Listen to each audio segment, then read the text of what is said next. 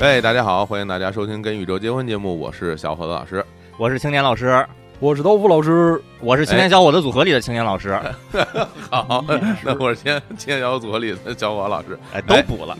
对对对啊，呃，又见面了啊，这很想念大家。然后呢，这个这一期的标题哈，大家可能已经看出一些端倪啊，哎已经。哎，这这个这个端倪和倪端到底应该叫怎是哪个才是正正的正确的端倪端倪，我只听过端倪啊。啊？因为有时现在有好多词儿吧，就正用反用，各种人都用。是什么什么这个东西非常地道，嗯这个非常东西非常道地，没错没错非常啊道地也可以。对啊，这道地听着跟招娣似的啊，就是那个就是非常不好的名字啊。现在估计没有人没有人再起这种名字了，是吧？呃，这再起这种名字就应该被被抨击啊。嗯对，然后这个大家看到我们这个呃标题啊，我和乐器制造浪漫制造，浪漫，哎，就是我们这这个跟乐器结婚系列的，呃，其实是第二期哎啊，对我，们之前有一期期是嗯那个去年国庆节之后吧，我记得是国庆节之后，十月底就是对啊，十月份录的，然后这隔了真是得有月。对啊小半年了，咱们终于又迎来了第二期，但是第二期呢，为我们也是为了这个避免。呃，在标题上就引发的滑铁卢啊、所以在标题上呢稍微制造了一点浪漫啊，平凡之中制造一些些浪漫啊，哎呦，制制造一些浪漫 了啊，这是一首小小名曲啊，一首名曲，大家谁都会唱，每个人都会唱是吧？对，小红老师也会唱啊，对，小哎呀，伙老师这。这这不是这这不就是不就想让我唱两句 其实以前节目你唱过，但是还是想听，还是想听。我想听《制造浪漫》，来自啊郑中基郑中基、陈慧琳哎是吧？啊，这词曲雷颂德啊，这个这歌这是大家都会唱是吧？啊都会唱。我记得我高中高中的时候，那个第一次听小伙老师就是呃模仿郑中基，其实就是模仿的这首，然后第一哟对，就是模仿郑中基，模仿第一首就是这个，然后第一声出来，然后第嗯第第一句词儿是什么来着？我不太记得了。第一个音啊出来，就那音还没发完，我就已经笑到椅子底下去了，就不行了。这这这他这为什么这么像啊？这个郑中基灵魂附体，这个比郑中基还郑中基，这这还还是说一我强烈这个呼吁号召倡议，还还还是要唱唱一个唱一个，来一个，一个。来一个。嗯幻想 这城市喧哗的街变成无人美丽的海岸，太赖了，必须得特别瘪是吧？太赖了，副歌副平，凡之中制造一些些浪漫。丝丝的那这这这这块陈慧琳唱的啊，这这不是郑中基啊。行了行了行了，浪漫那发音哟。一些些惊喜和希望。好像这个年代没有这样这样的歌手了啊，哎，还真是对。啊！自从李圣杰之后，就没有人再这样唱歌。痴心 绝对之后，痴心绝对这样的歌了。太傻了。好好，这个我我和乐器制造浪漫，不过这个说的非常对，是吧？乐器在这个和人在一起结合，嗯就非常看着就非常浪漫。怪兽有句名言，哦吉他就是耍帅的工具。哎，没错，哎，就是这么回事。对啊，他认为所有学吉的人都是为了耍帅，哎当然这是有一定道理的嗯啊，有一定道理嗯，很少听说哪个乐队吉他手说我是我是抓阄抽签儿，然后抽到我就我学学吉他，也只只有贝斯手和鼓手会会有这个待遇，也没有说什么我抽签儿，我我我轮到我做主唱啊，没没有这样的。就是啊，没听说哪个哪个乐队吉他手就永远被大家忽视，在舞台的一个角落见不着人，啊，这这最最最最绚绚丽的，其实是是鼓手啊，哎这鼓手挺多啊。嗯，对，反正吉手都是挺风光的。嗯。对，这回呢，因为上次咱们复盘一下吧，上回我们讲的是，其实根据我们的经历哈，嗯。来讲我们之前就是按按照这个呃接触的先后哎啊，这来来讲大家接触过什么样的乐器哈。哎，嗯，对，我记着我青年老师是说这手风琴，对我印象特别深。对对，我啊那手风琴三三十二贝斯的，然后就特别特别那特别紧，我根本拉不开，然后我我不想学，我不感兴趣，然后呃学了学了一一两次就放弃了那个那手风琴，留下一一定的心理阴影。那个对，大家在底下还有人评论呢，说什么一个年轻人其实是一个小孩儿，幼儿园小孩儿，弄一三十二倍速，那底下人哈哈大笑什么的。然后我也分享了我学这什么口，就是口琴哎。是吧？什么什么长这个竹笛笛子、啊。笛子啊，笛子换，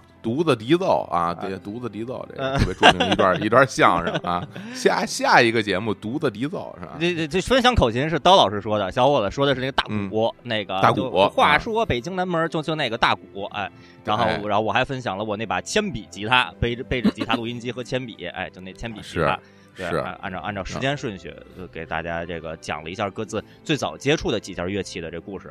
嗯啊，那咱们这这回咱们就继续吧，哎是吧？我们就继续啊。然后嗯这回这个我们这个讲述顺序，呃，咱们交流一下，交流交流一下我我这个已经在铅笔吉他之后了，就已经啊是高中二年级之后了。我我这接触的啊，我觉得可能我有可能比较晚啊。那我这比你早啊我比你早，我这高高一，我高一啊，那比比比我早啊。刀老师呢？啊。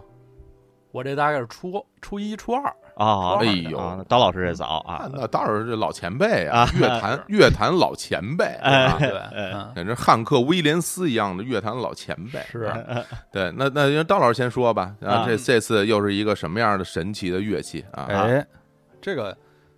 咱们上一期提到的那些乐器啊，哈，嗯非常种门类非常丰富，有这个键盘乐器，哦，有呃拨拨弦乐器，哎，对啊，有这个打击乐器，这是吹奏乐器，对，还真是啊，全了，好像啊。全乎了是吧？全乎。嗯，这次呢，我要说的，首先说它是一件打击乐器，哦哟，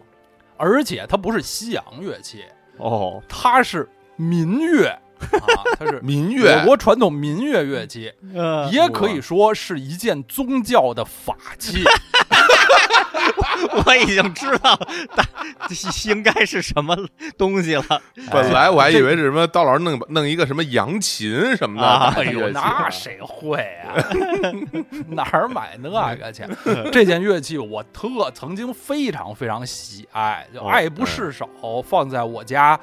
呃，电视机前的 茶几上，我看电视的时候就要把它拿着在手中摸索，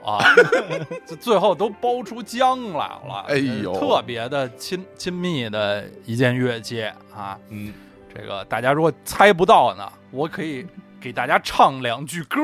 哦歌中藏有这件乐器的这个这个线索。哦，好啊，这首这歌就是有一个美丽的传说，精美的石头会会唱唱歌。哎，好，大家大家就就开始猜说，莫非是石头？哎，石头也可以做乐器吗？哎呀，这个呃很很意外啊。嗯有的朋友还没有猜出来，实际上这个线索在这个歌名儿里边，这个来来找。哎，是歌名儿还是电视剧名啊？电视剧名，哎，啊首先问问你们俩知道这首歌的歌名叫什么吗？歌名儿啊，我老名我老分不清这个歌名和电视剧名儿啊。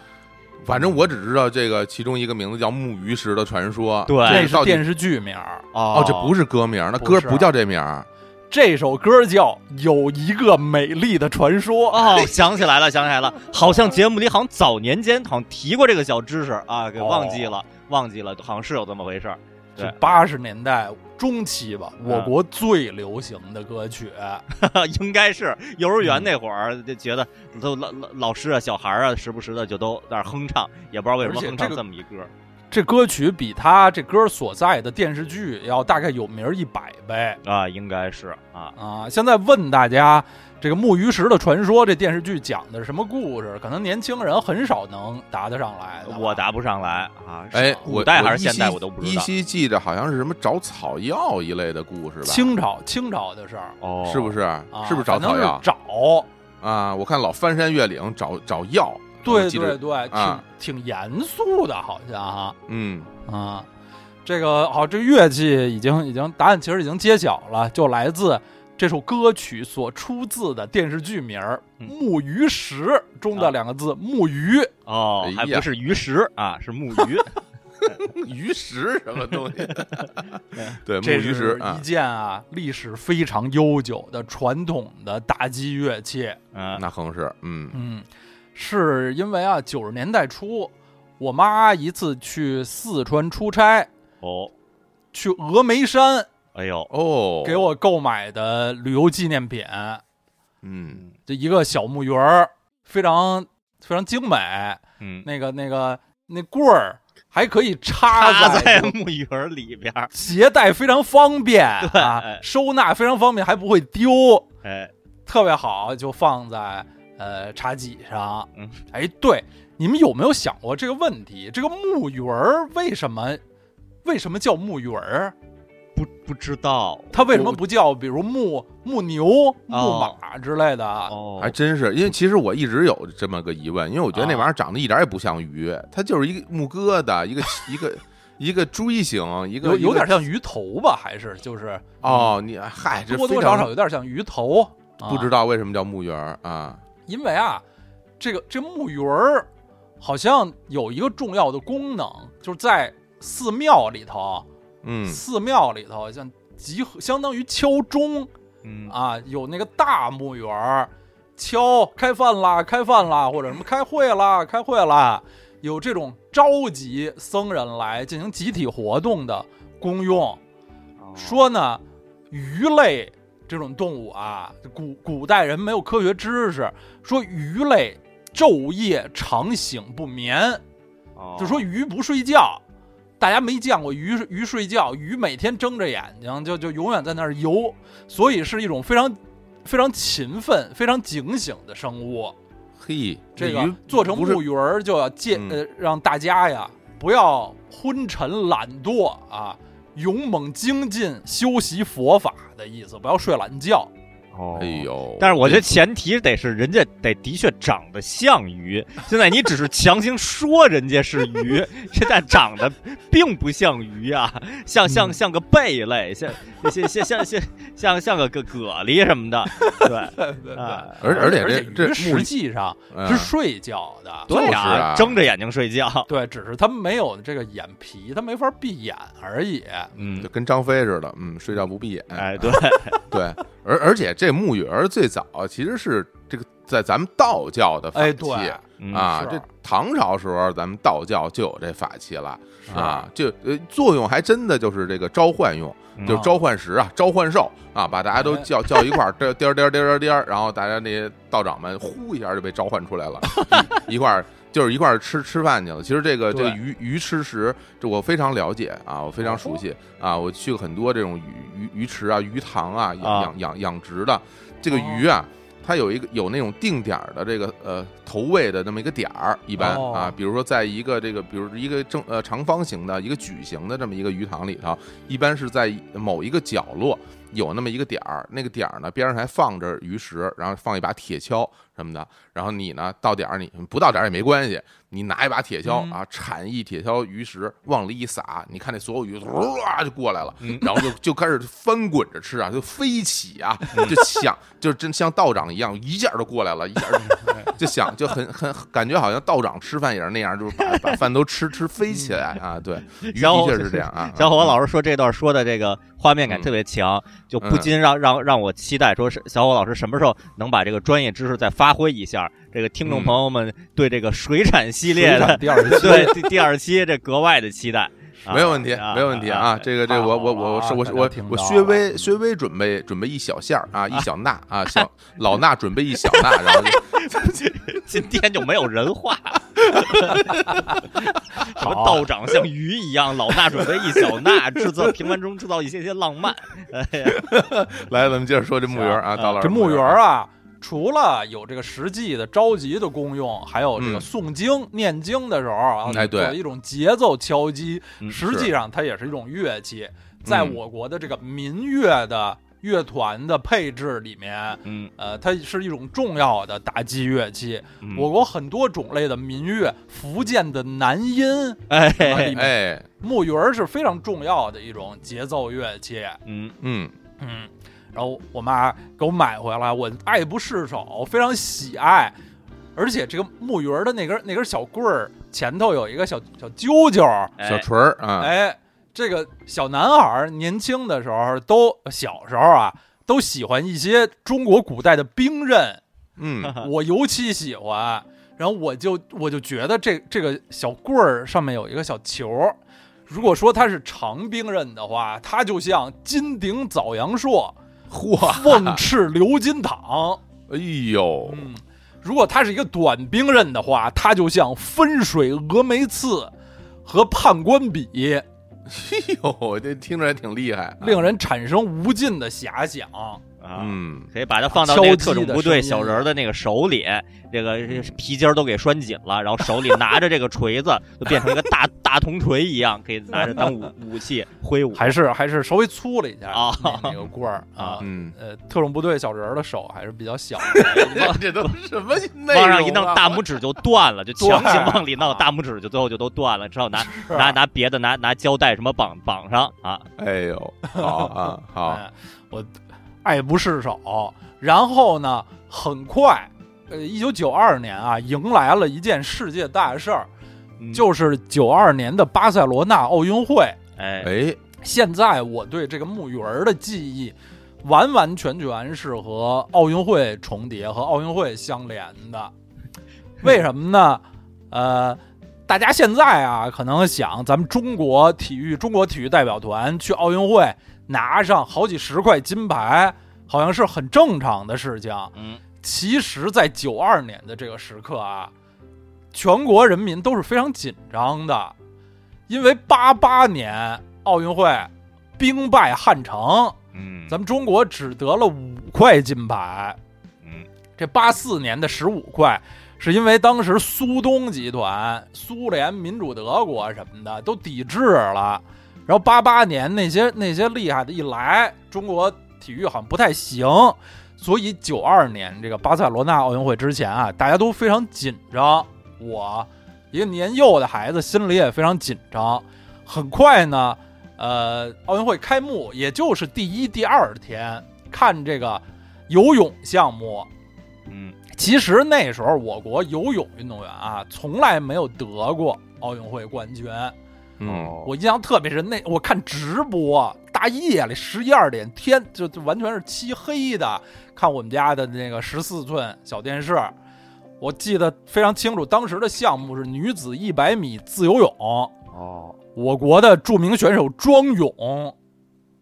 嗯，当时就是说他实力很强，但远远没有说可以可以争金牌，我就非常非常紧张的看，我如此之紧张，我就随手抓抓过了桌上的木鱼儿，我就我就想用木鱼儿为他祈祷，哎呦，但是夜里吧，怕这个噪音太大，嗯。我就只能敲空气木鱼儿，呵，就是虚虚着、虚晃着敲。结果就在我的这个木鱼儿的助威声中，庄勇就获得了中国体育史上的第一块游泳奥运金牌。我的天儿啊，这个逻逻辑已经已经给确认了是吧？在我的这空气 这个意义木鱼儿这对然后当时我就我非常激动啊，就非常激动，因为没有想到说中国代表团第一、第二天就开始拿金牌。巴塞罗那奥运会之前，咱们都装的特别低调，都说这第一块金牌可能得到跳水女皇高敏，那都奥运会都第六七天了，恨不得嗯才能保证拿金牌。结果哎，第一天就在木鱼儿的支持下拿到了游泳金牌。太牛了，嗯，然后我就觉得这个木鱼儿特别好。随后的几天啊，在木鱼儿的支持下，什么这个五朵金花啊，什么林丽呀、钱红啊、杨文艺啊，就纷纷都得金牌。我就觉得木鱼儿太太神了。再后来吧，我最最喜欢看的项目女排开始了。哎，女排的比赛啊是下午，我记得反正是白天有转播，嗯我可以把木鱼儿敲响。哦，嗯，第一场比赛是一比三输给了古巴，古巴非常强啊，古巴女排是那届奥运会后来的冠军，嗯，这没有办法。第二场比赛对一支我之前都没有听说过的球队，是荷兰队。嗯之前我都不知道这国家还发展女排这个项目。然后我中国队一上来就二比零领先，就是局分啊，二比零领先。然后之后呢，这个情势就急转直下。我就记得啊，我当时就着急的，我就在那儿敲木鱼儿，敲木鱼敲啊，敲的很很很着急，很响。但是最后呢，咱们就被荷兰队二比三逆转了。哎呦，哟，哎，呀，给我幼小的心灵带来了很大的伤害。然后就最后一场小组最后一场对巴西生死战，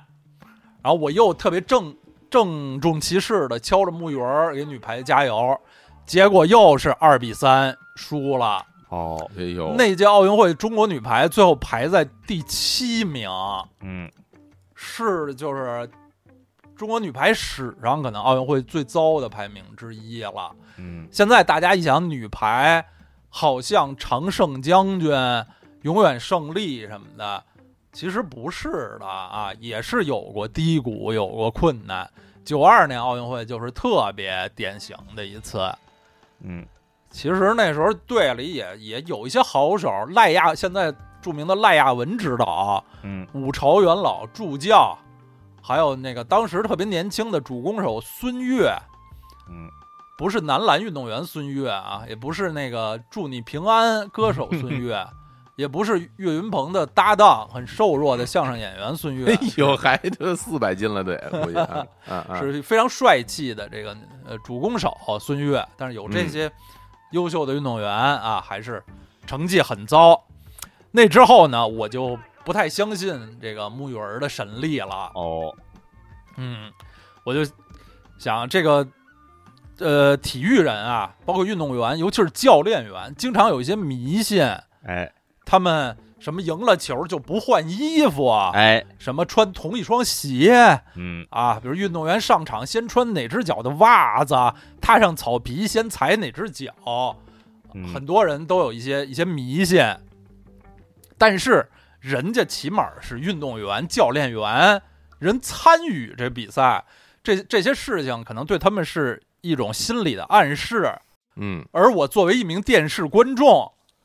在电视机前敲击木鱼儿，恐怕是对比赛的结果不能产生影响的。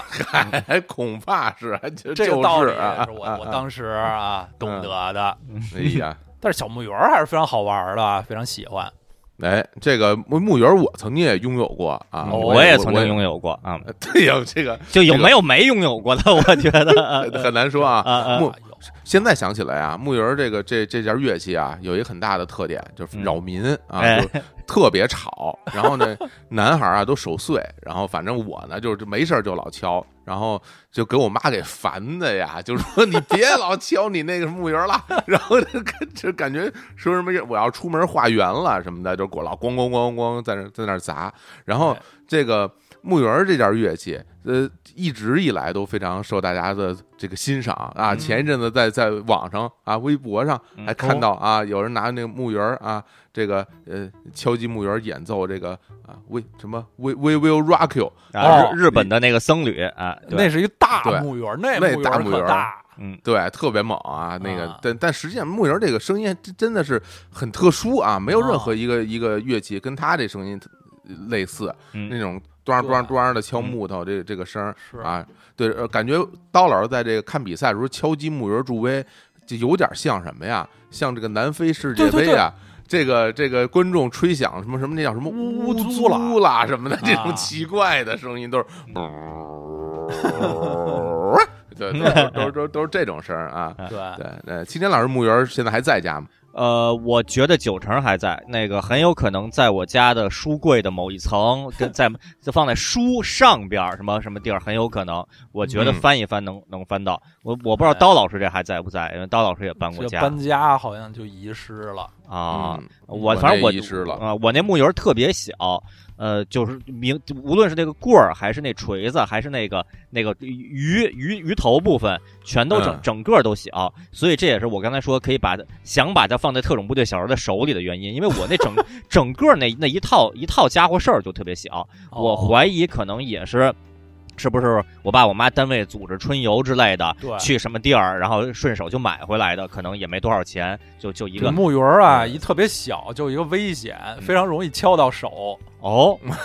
啊是吗？啊因为你一手持那个鱼儿，一手持那个小锤儿哦啊，那那个鱼儿要太小了，非常容易敲到手。哦，我我我从来没有这么两只手操作过，我都是把它放在桌上，然后哦，然后去敲啊。我也但是，要是画圆什么的，哪有桌啊啊？哦实际操作中肯定实际上举着敲啊，哦举着。啊哦。我在家一般人都是放在桌子上，放在桌上啊，对哦对对我都我都是举着。啊嗯有有时候就是敲一下木鱼，敲一下桌子，敲一下木鱼，敲一下桌子，想起来是很烦啊，这声音还不一样啊。啊，这个木鱼，石的传说里头，那个木鱼石据说就是一种非常神奇的石头，它里头好像有点空心儿，就是哦你你敲击它能够呃产生乐音哦，啊。嗯，木木鱼那个鱼头部分能出能出那种比较比较扰民的时候，也我估计也是跟他那个空心的那个结构有有关，否则一个本身这个木头声学原理对啊不不至啊不至于那样，就像一种像那个最后说一句这个啊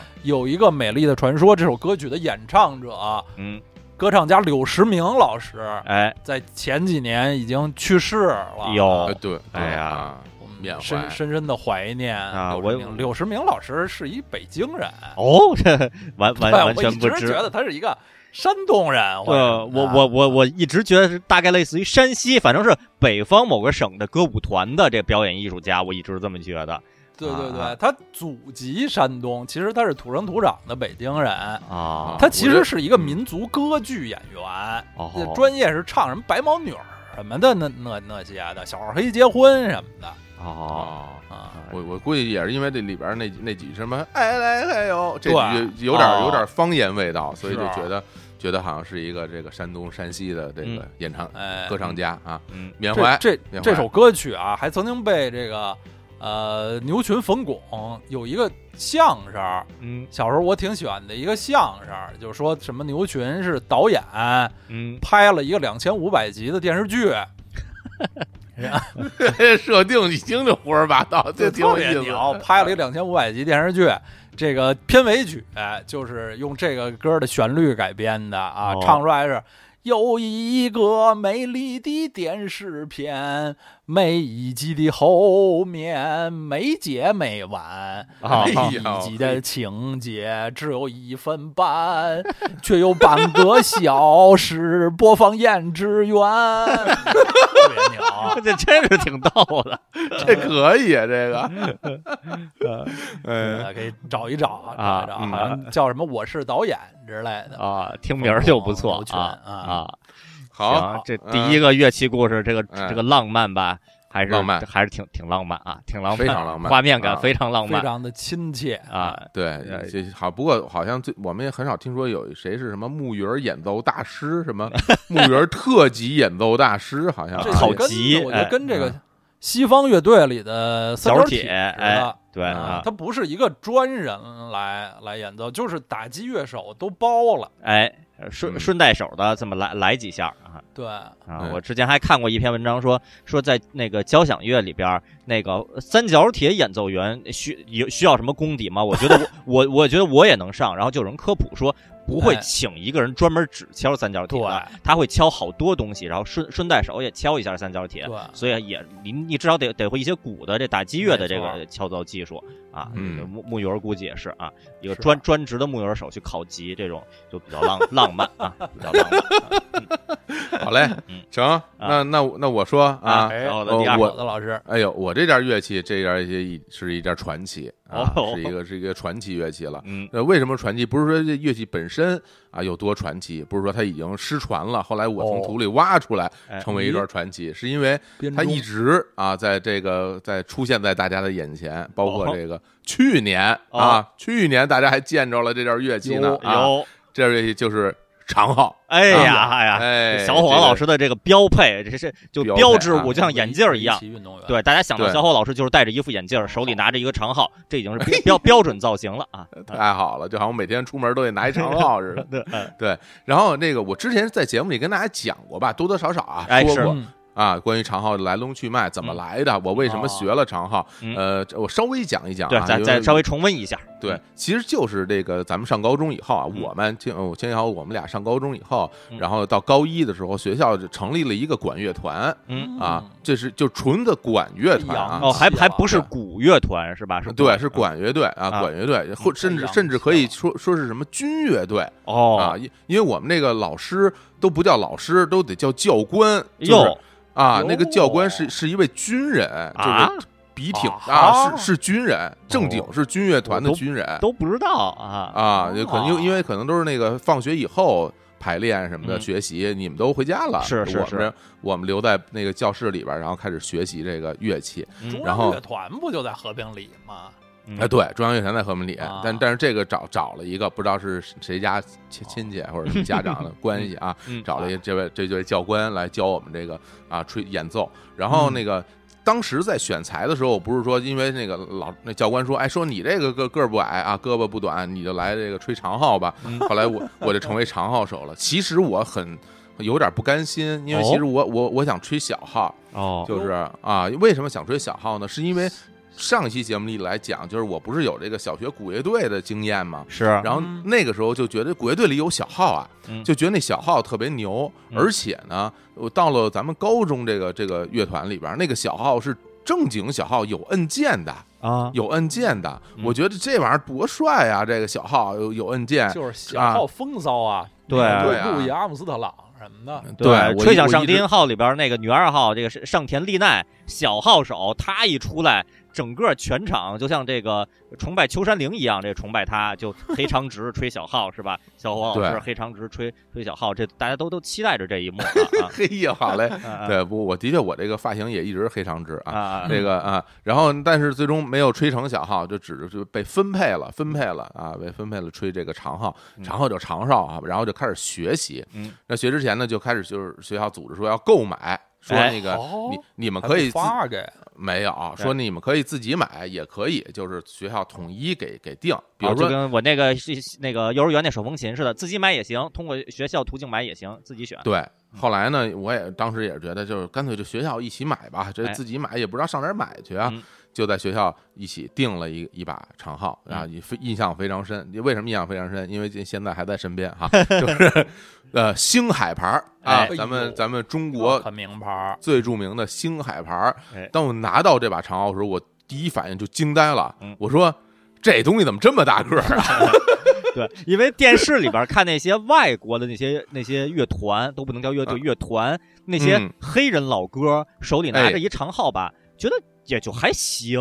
觉得不是不是一个庞然大物。嗯但是我也是第一次见到小伙老师那长号的时候，我说这玩意儿这得有一人高吧？这个这怎么这么大对，个儿？这玩意儿怎么这么大呀？可然后可见那些黑人老哥哥是多大只的那个体型，对，们手里这都跟都跟奥尼尔喝那什么一点二五升可乐似的。对对感觉攥攥着一个那个 什么营养快线什么的，就就其实是一个一点二五升的。然后我拿着以后，我就觉得这特别大，因为然后这你把它组装起来，它就显得更大，哎因为这你装在那个盒里，它反正就是它它可以解体成两部分嘛，一个那个号就是大家看那号有一管儿啊，有一大喇叭那那部分嗯和那个拉杆儿那部分其实是可以拆开的。哦啊，是可以拆开的。拆开以后呢，它就长度就就等于是拉杆儿多长，那个那个那号就多长呗，那嗯包就有多长。但你真装上以后，它长度就变长了，嗯感觉就是一个特别长的一个东西嗯。然后这就导致了一个一个我特别特别亏，这每次就是排练啊学习，我就特觉得很非常累，是因为别人。人家人家拿一个这个长笛，人家手里攥着人就来了，这人家人家拿拿拿一什么什么单簧管、双簧管，人攥着人就来了。我这我都得我得背着，还我那包还能双肩背，就得背着那么大一东西，然后骑着自行车也特别特别累，哎特别费劲。那会儿你你这长号就是每每次要呃训练排练学习的时候，你就从家背过来是吗？不是一直放在这个教室里什么的？是啊，那个因为你回家得练呀，哦就是你得回去训训那个训练呀，那教你新的曲子，你得练呀。为什么记忆中我从来没见过你背着一个巨型的长号，像长了腿的啊长号一样骑自行车一样？我就我都没见过这个场面。因为咱俩一起骑自自自行车的时候，我没练呀，我练的，我练完了，我回家我都自己呀，没有你，你你已经你已经到家，有道理，原来如此。对，对我只和你不背他的时候一起同行，，你我背着他练的时候，，我就归宅了，我归宅。对呀、我不练的时候，你 咱俩都没有，我练的时候你都走了，我这怎么看得见呀？原来如此，呃，有道哦理。啊哎，你对啊你这长号就就贵嘛？因为这不是什么通过学校嗯我都我印象中不到一千块钱，我天，哎呦喂，太贵太贵了，太贵了，这个太太可怕了，太贵什么贵啊？对，这是九九七年呀，九七年的嗯一、不到一千块钱，别别说不到一千块钱，五百块钱也是不少钱的。哎呀，好像是六百八还是八百六啊，哎我真记不清楚了，啊反正大概大概就是六六百六百到八百这个这个区间。太高级了啊！你当然作为一个一个这个西洋管乐是吧？嗯铜管乐，那人正经是铜的，铜就挺值钱的你卖废铁也值点哎钱的，就是吧嗯？所以呢，就这么开始练起来了。练起来之后，就我就遇到了特别大的困难。呃，什么困难最大呢？就是这个识谱，哦，就是这个我们练的这些曲子全是五线谱，他发嗯五线谱的谱子发给大家，然后让大家每一个乐器自己的声部，然后你就先练什么读谱。我哎特别痛苦，因为这个五线谱，说实话，我到现在也不是特别懂。嗯，那个当年学这个的时候吧，我我也觉得这东西费劲，就是，呃其实你要说咱们这愣看，你当然能看懂，不，反正就那那那点东西呗。哎，但是我觉得我老得在脑里进行换算，哎就比如说这个这个音符全音半音，呃，画在这个格里边，它是它是哪个音，然后我再把它转换成我的长号上它是哪个音，然然后就你你有好几步转换的过程，就是吧？那你就觉得这东西其实挺烦的。后来我就偷懒儿，我我怎么偷懒儿呢？就是这个这个长号这个这个它没有它没有按键嘛，所所谓的没有活塞控制哈，它只有这个管儿，哎它只有这个管儿啊拉拉管儿号哈，管儿伸缩用来控制。这个管儿呢。它就有把位，什么叫把位呢？这这管儿就是你伸到伸到哪个位置，它就它就有自己的这个，其实是有标准位置的，啊。它不是你想伸到哪儿就伸到哪儿，哦，它它每个位置是有一自己的音阶的，全音的位置是有固定的位置的。嗯，就比如说它不伸的时候是所谓的这个一，然后呢伸到呃一半儿，呃就是说就是第一个栏和第二个栏中间一半儿必须二分之一那位置是二，然后卡在号嘴那儿是三，然后再往前伸就是四，反正它就有自己的那个位置。嗯，这个把就这个叫长号的这个把位嗯，然后呢这个把位就对应着这个音调嗯，对吧？嗯，把位就对着音调。我后来就是偷偷摸摸的，就在我那些谱子上面，把这个每个音的把位标注在上面。哦，我会在上面用一套对我会让的标志，哎我在上面嗯会写上什么什么什么呃二三二三一，然后哦三三一四一类的哦这种对应着这些音阶，哦然后不知道人以为说，哎，这哥们儿是不是把这五线谱转成简谱，然后在上面写？其实不是啊，啊其实是把位，其实相就像是当于六线谱，相当于吉他六线谱，就相当于咱们在那个吉他那个那个谱上最后写成什么 A D C E 啊，什么哎类似于这种，就把那和弦写上。哎，对，这怎么这么算一个偷懒儿吧？哎然后就就就开始练，就开始练呢。这个有这个以后呢，就轻松一些，但是还是有比较比较费劲的部分。一个是就是说这东西太沉，就是累，就是 就是就别人吹吹几下，就成我这个架在肩膀上，它这么特别沉，没完没了的，而且它。老有那种就是你你要演奏的部分，它属于那种溜缝式的演奏嘛，就是它其实从头到尾经常都在的，它老在底下铺着，哦，属于是属于那种 BGM 式的这种这种这种这种乐器，所以你首先就特累，嗯。另外呢有点危险，就是容易杵到别人，就是就是就大家就得站得远一点儿，因为那每个乐器其实大家是站一起的嘛嗯，比如长号大家站一块儿哈，然后其他乐器咱们站一块儿，小号站一块儿，然后次中音号站一块儿，长笛什么的，那然后你这你这管儿一伸出去，有可能就杵着别人了嗯。但是你不伸出去，那个那个那个把位不到，你这个音阶不对嘛嗯，所以有时候就是就得侧着从人家人缝之中把它伸出去嘛。对吧？对吧？体你要贴，对吧？你要要体贴一点是吧？嗯你别杵着人家是吧？对嗯你得你得注意，这个也会让你这个精精神要比较集中啊，比较哦精力比较紧张嗯是吧？你有很多精力就是啊在这上面啊呃就是对，然后还有一个就比较恶心的东西了，嗯就是这种这种管乐啊，啊有这这种管乐，它啊里边会有这种。水汽和口水凝结出来的那种 那那种液体，知道吧？哎啊哎，这管子里边它会有这种液体，有这种液体呢，嗯，每每每练完一段之后啊，大家休息的时候，你看人家那个那个吹长笛的嗯，就把长笛拿下来，嗯稍微擦一擦啊，轻轻甩一甩嗯啊，把里边的一些一些那个哈气啊，是吧？凝结的小水珠轻轻一甩，嗯然后人家这这儿就完事儿了，是吧？就非常优雅。这长号怎么来弄呢？长号这管儿吧，最前边有一摁键嗯，摁键一摁呢，它有一窟窿就漏了，然后从那儿那水就能流出来。每次长号我们练完之后，然后大家休息了，我们也休息，然后我们开始开始就放水。怎么放水呢？你就把前面那个那个按键一摁，管儿斜过来，就看里边往出，就像自来水一样流出一条线，就是 就是一摁就唰这 一条线就，哎呀，哎呀，这因为它那管儿里能存的东西多呀，它能存好多那种嗯凝结的水蒸气，而且这个长号吹起来费力嗯，然后它里边的这种啊这个口气是吧？这这这哈气就很就会很多，每次在这儿放水，然后最后还要把那个号嘴儿拔下来甩一甩啊。还要给它擦干，因为不擦干呢，那个号嘴儿容易就是斑驳，容易被腐蚀啊。秦阳老师看见了我那长号号嘴腐蚀都不成样了啊 啊，上面都已经跟煤渣儿似的了啊，都都嗯都都那样了啊。对对，这这也是在练号之中的一些小插曲。啊，后来练练练练，然后大家就开始合练了，因为一开始各练各声部嘛。嗯然后我我还记得第一个曲子特别难听嗯，就是你你夏老师应该有印象，我们当时老练那一首曲子，那曲子特难听，噔噔噔噔噔噔噔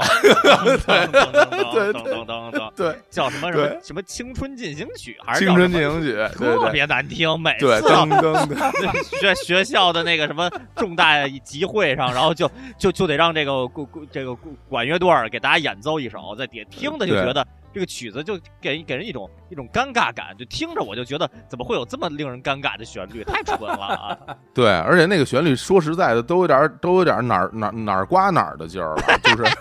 不是特别向上感觉，呃对就是对对觉得就特别 惨有点惨啊。然后我们呢一开始就是各声部，然后大家分别来练这个曲子，然后最后终于有一天说，那个教官说我们合练，嗯啊，我们一起合练，把这曲子各个声部。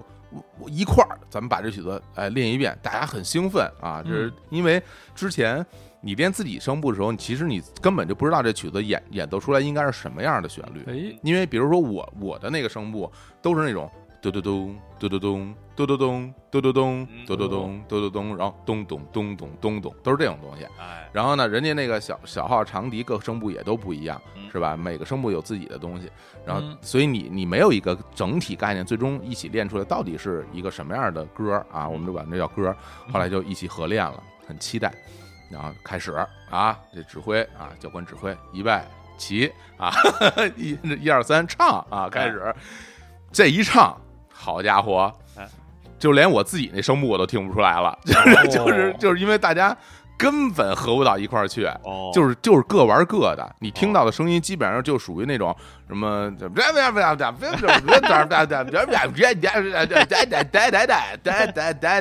就是全是乱的，根本就没有办法合到一起去。然后那那那天试了好多次啊，就以失败告终啊，哦，呃，死活就没有合到一块儿去。哦所以最终你听到的那个能合到一块儿那个版本，已经练了好久了。哦，对，结果没想到吧，最后合到一块儿那么难听。费那么大劲，克服那么多困难，从一对盘散沙变成一个一这个有凝聚力的队伍，然后演奏出了那么一首并不好听的曲子。对对对那曲子我都不知道是哪国的，就怎么那么那么是那么愣啊？对，我都怀疑是不是小孙儿写的，就是对这种东西根本没听说过。本来当时想着是说，你说管乐队，当时心里想着怎么拉德斯基进行曲是不是？哎，这种东西是不是最适合啊？对吧？噔噔噔噔噔噔噔噔哎，噔噔，对对吧？噔噔噔了噔噔了噔噔噔，是吧？这多带劲啊！但到一直到我们这乐团解散，我们也没有练这曲子。哦，解散了，后来名正言顺就解散了。反这后来就结束了嘛，到了高三就不练了嘛。哦，等于等于大家就就理念的不同，对对，因为因为大家这个吹吹曲子跑调儿，所以就是 能不能能把乐器吹跑调儿？我的天，只有长号能吹跑调儿，别的别的很难吹着跑调儿啊。对，然后反正我们一直也没有练，但后来也练了一些曲子，包括那个最后好有几次升国旗哎，啊，我们还一起来演奏了国歌什么的。哦，啊，这当当当时觉得还挺挺光荣，嗯，因为嗯。国歌前面那个小号那声一出来，感觉特别棒哈。哎，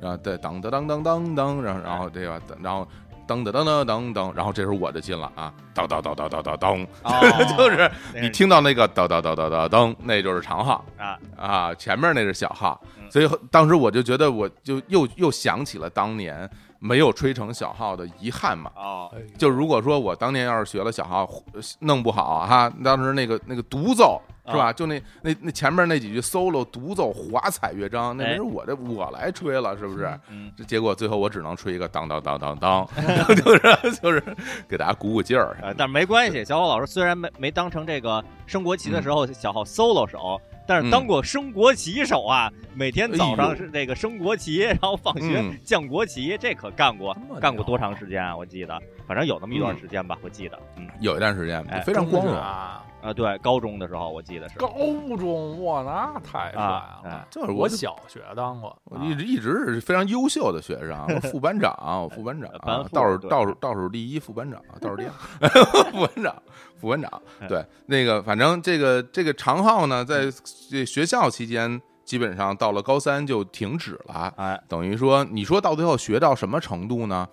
嗯。我自己觉得挺一般的，就或就我只能说，就是我能把它吹响，真的不是不错，不是不是谦虚啊，顶多就是能把它吹响，然后每个把位，呃，四个音阶我都能吹出来啊。这那当时，比如说它第一个音阶，它就是当当当当当当当当当当当当，反正有一个训练的这东西就都能都能吹。后来等到咱们那个呃高三毕业快毕业的时候，呃会考之前后吧，会考前后，然后那个呃，组织了大家这个乐团的同学去考级，哦，这我都不嗯知啊，去考级，然后呢，我就也是一起去考级了，在哪儿呢？在中国音乐学院哦啊，，在中国音乐学院有专门的这讲个，讲。呃，不是在鲍家街四那个十三号对那个啊，呃复复兴门啊，复兴门么鲍家街四十三号啊，西边中央音乐学院，啊，中央音乐学院啊，中央音乐学院差不多啊就在那儿，在那儿，在那儿去考级。后来，呃，我忘就有他会提前发你一个考级要演奏的曲目，嗯然后你在家就练一练，然后你拿，然后你去去那儿，然后就就考，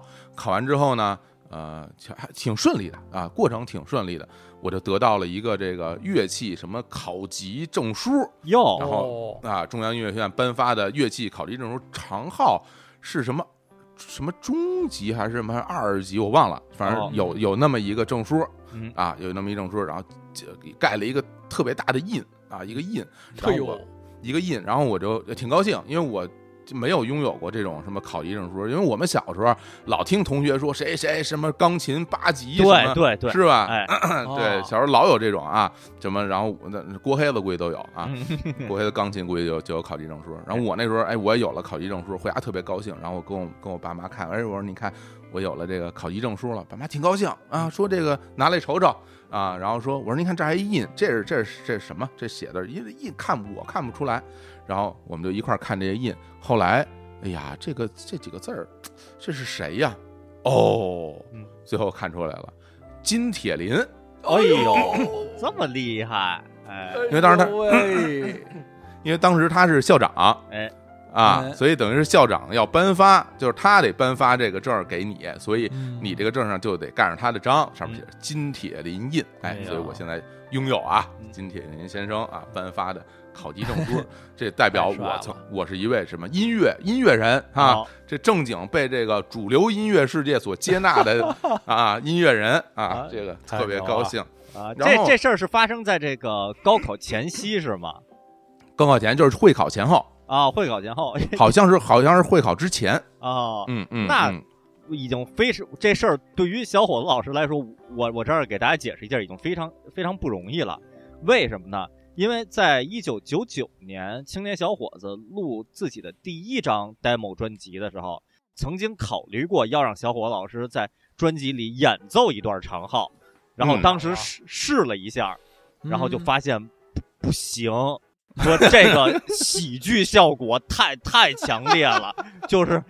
真是就让人就比这个郑中基制造浪漫的这个模仿秀还还还还有趣。真是当时在小伙老师家里，我听小伙老师吹了一段以后，我就我就已经快快快憋过气，就快死过去了。然后 结果没，你想这是这是九九年，你说九九年下半年嘛，结果没想到嗯零零年会考前后，哎，这个居然呀，居然还、嗯还还带以这种状态能拿到一个证儿，真是不容易啊！是，你看这人啊，这迫于升学的压力，他 他会多么多么努力啊！然后呢小小小一段啊，小伙老师啊在在那个在当时给我吹的那段啊，因为当啊时是说青年小伙子在第一张专辑里边有一首歌叫《我是个战士》啊，哦有对啊，然后那那首歌呢，呃，原版的歌词和旋律是这么唱的，是嗯嗯谁也别想打倒我，我是个战士。哎，是这么一个旋律，比较 比较激昂有力的啊。那个写成五线谱或者简谱左上角都是什么激昂什么的，哎有力。行进中行行进中对，都都是这样的。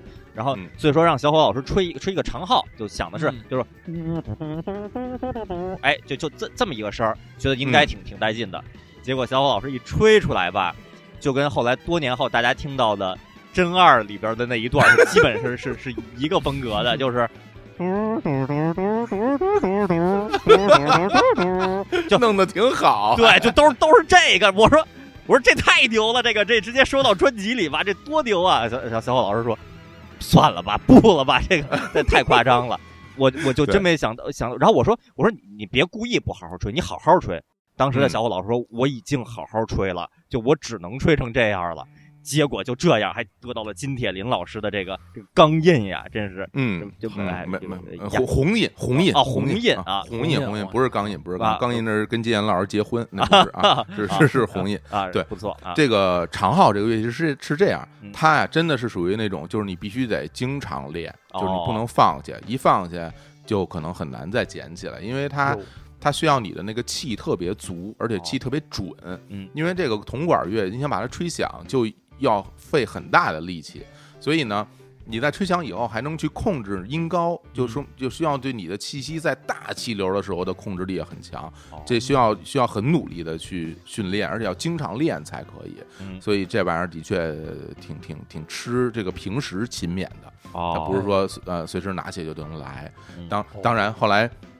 呃，拿到了这个证书之后，我也就没没太当回事儿，因为我会觉得，哎，这有一个也是证明咱们是吧？这个中学、高中期间，我也是参加过社团，我也拿到过这个一个什么艺术方面，我对艺术还是很向往的啊，嗯艺术多么美好，拿到这么也挺高兴嗯。后来，嗯，就是快到那个高考，就是快高考之前，哎。嗯得到了一个惊人的消息，哦。就是说，咱们学校管乐团拿了这个证儿的同学，啊有机会可以保送北京林业大学。哟，这么牛 啊！我一听啊，我一听，我的天儿，嗯，北京林业大学那是一本啊！对呀，就是我以我当时的那种屎一般的学习成绩，我不可能考到一本线以上的。当时啊，二本线都我都觉得费劲。嗯然后我得到这么一个好消息，把我高兴坏了。我说。这么好，太好了！啊我要是能，而且是保送啊，哎免试啊，不用考试了啊。不用考试，因为林大有乐团，他们要哦招收音乐特长生。哦然后哎咱们学校的乐团里的这个这些呃成员拿了证的，就算音乐特长生了。你有这个证明，哦你就就有机会去保送。后来我就仔细的询问了一下，如何才能保送到北京林业大学。啊，后来告知我的消息是：一嗯，你乐团成员拿了这个考级证书；哎，第二条，会考全优。哦我当时一听，晴天霹雳啊，啊晴天霹雳啊！啊，啊我我会考，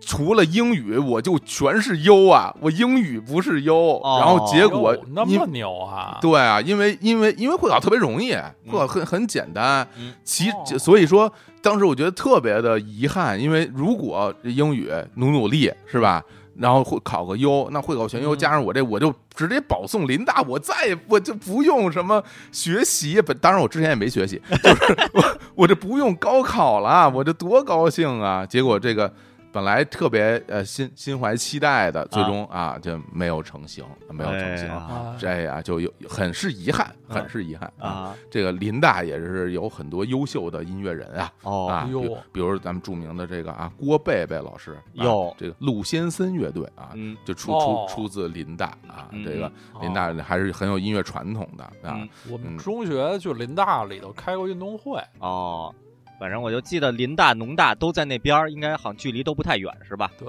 就泛六道口地区。哎，对，你说那时候我要在林大上学，咱们去蓝旗人演出多方便，哎，是就是。不过，不过，如果如如果去了林大的话，可能这个小伙老师的创作，整个的创作体系、创作思路，包包括这个、这个整个的什么语言果实的能力，整个就都跟后来就都完全不一样了。哎，那我不我不这么想，我不这么想，我啊我我觉得我去了之后，他们学校这个音乐的这个整个语言风格就会不一样了啊，就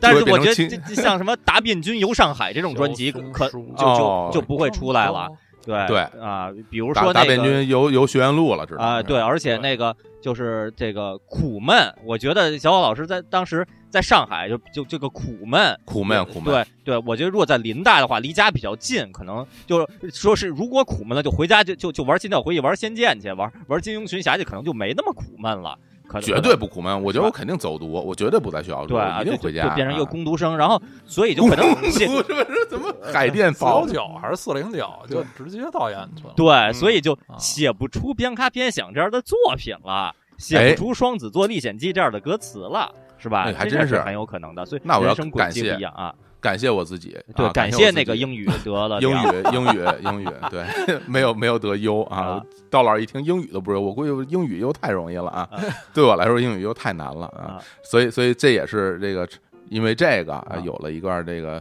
呃擦擦肩而过的缘分吧，最后也没有嗯没有上成林大。那之后后来的故事大家就比较熟悉了啊，比较因为在我们这个青年小伙的演艺生涯中啊，这个常浩是这个从最开始登台的时候就一直伴随在我们身边哈。呃，好像时也不不时的也不是最最最开始，后后对后对对后来逐渐当然也不不是说第一场就就拿着啊它是吧？对，那后来反正慢就是经常就是在在台上表演哎，啊，然后这个包括在这个作品里边的展现是吧？啊，真在二啊这作品里其实只展现过一次。对，当当时录对当时录真二的时候，因为真二那是一张寒假专辑嘛，我说这嗯这青年小伙子如如今啊，这个有手有脚有头有脸的，就就嗯你说业内谁不喜欢？现在是二零零六年，正是我们正当红的时候，咱们干什么都有人说好。那咱们咱们录寒假专辑，咱们是不是就可以 放飞自我了？不用那么呃拘束了，不用怕呃所所谓的什么形象了？是不是就可以把当年我是个战士那段遗遗珠的这个演奏重新在世人面前展示一下？说没问题，就这样。于是就就把长号又搬了出来，然后吹了一下，发现我我当时就觉得啊，这跟当时吹我是个战士那会儿水平一样嘛啊！我就我完全不知道中间还经历了拿金铁霖老师的这个盖章啊，什么林大这些我都不知道，我不知道中间经历了经历过一个波峰的这这这个状态，我以为一直在这个低谷在这徘徊着呢。然后然后然后陆真二，然后陆真二小伙老师还给我演演奏，说你看这个这个长号嘴儿是能拿起来的，拿下来我单独吹这嘴儿都能吹吹出声来，我一听，哎呦这太逗了，这个这都不啊 这都不不是不是人类能理解的是音色啊，然后都都录进去，就妖法对妖法特别特别喜欢，然后后来演出哦也是经经经常使用，参加什么参参加参加两组婚礼用用没用啊？好像好像也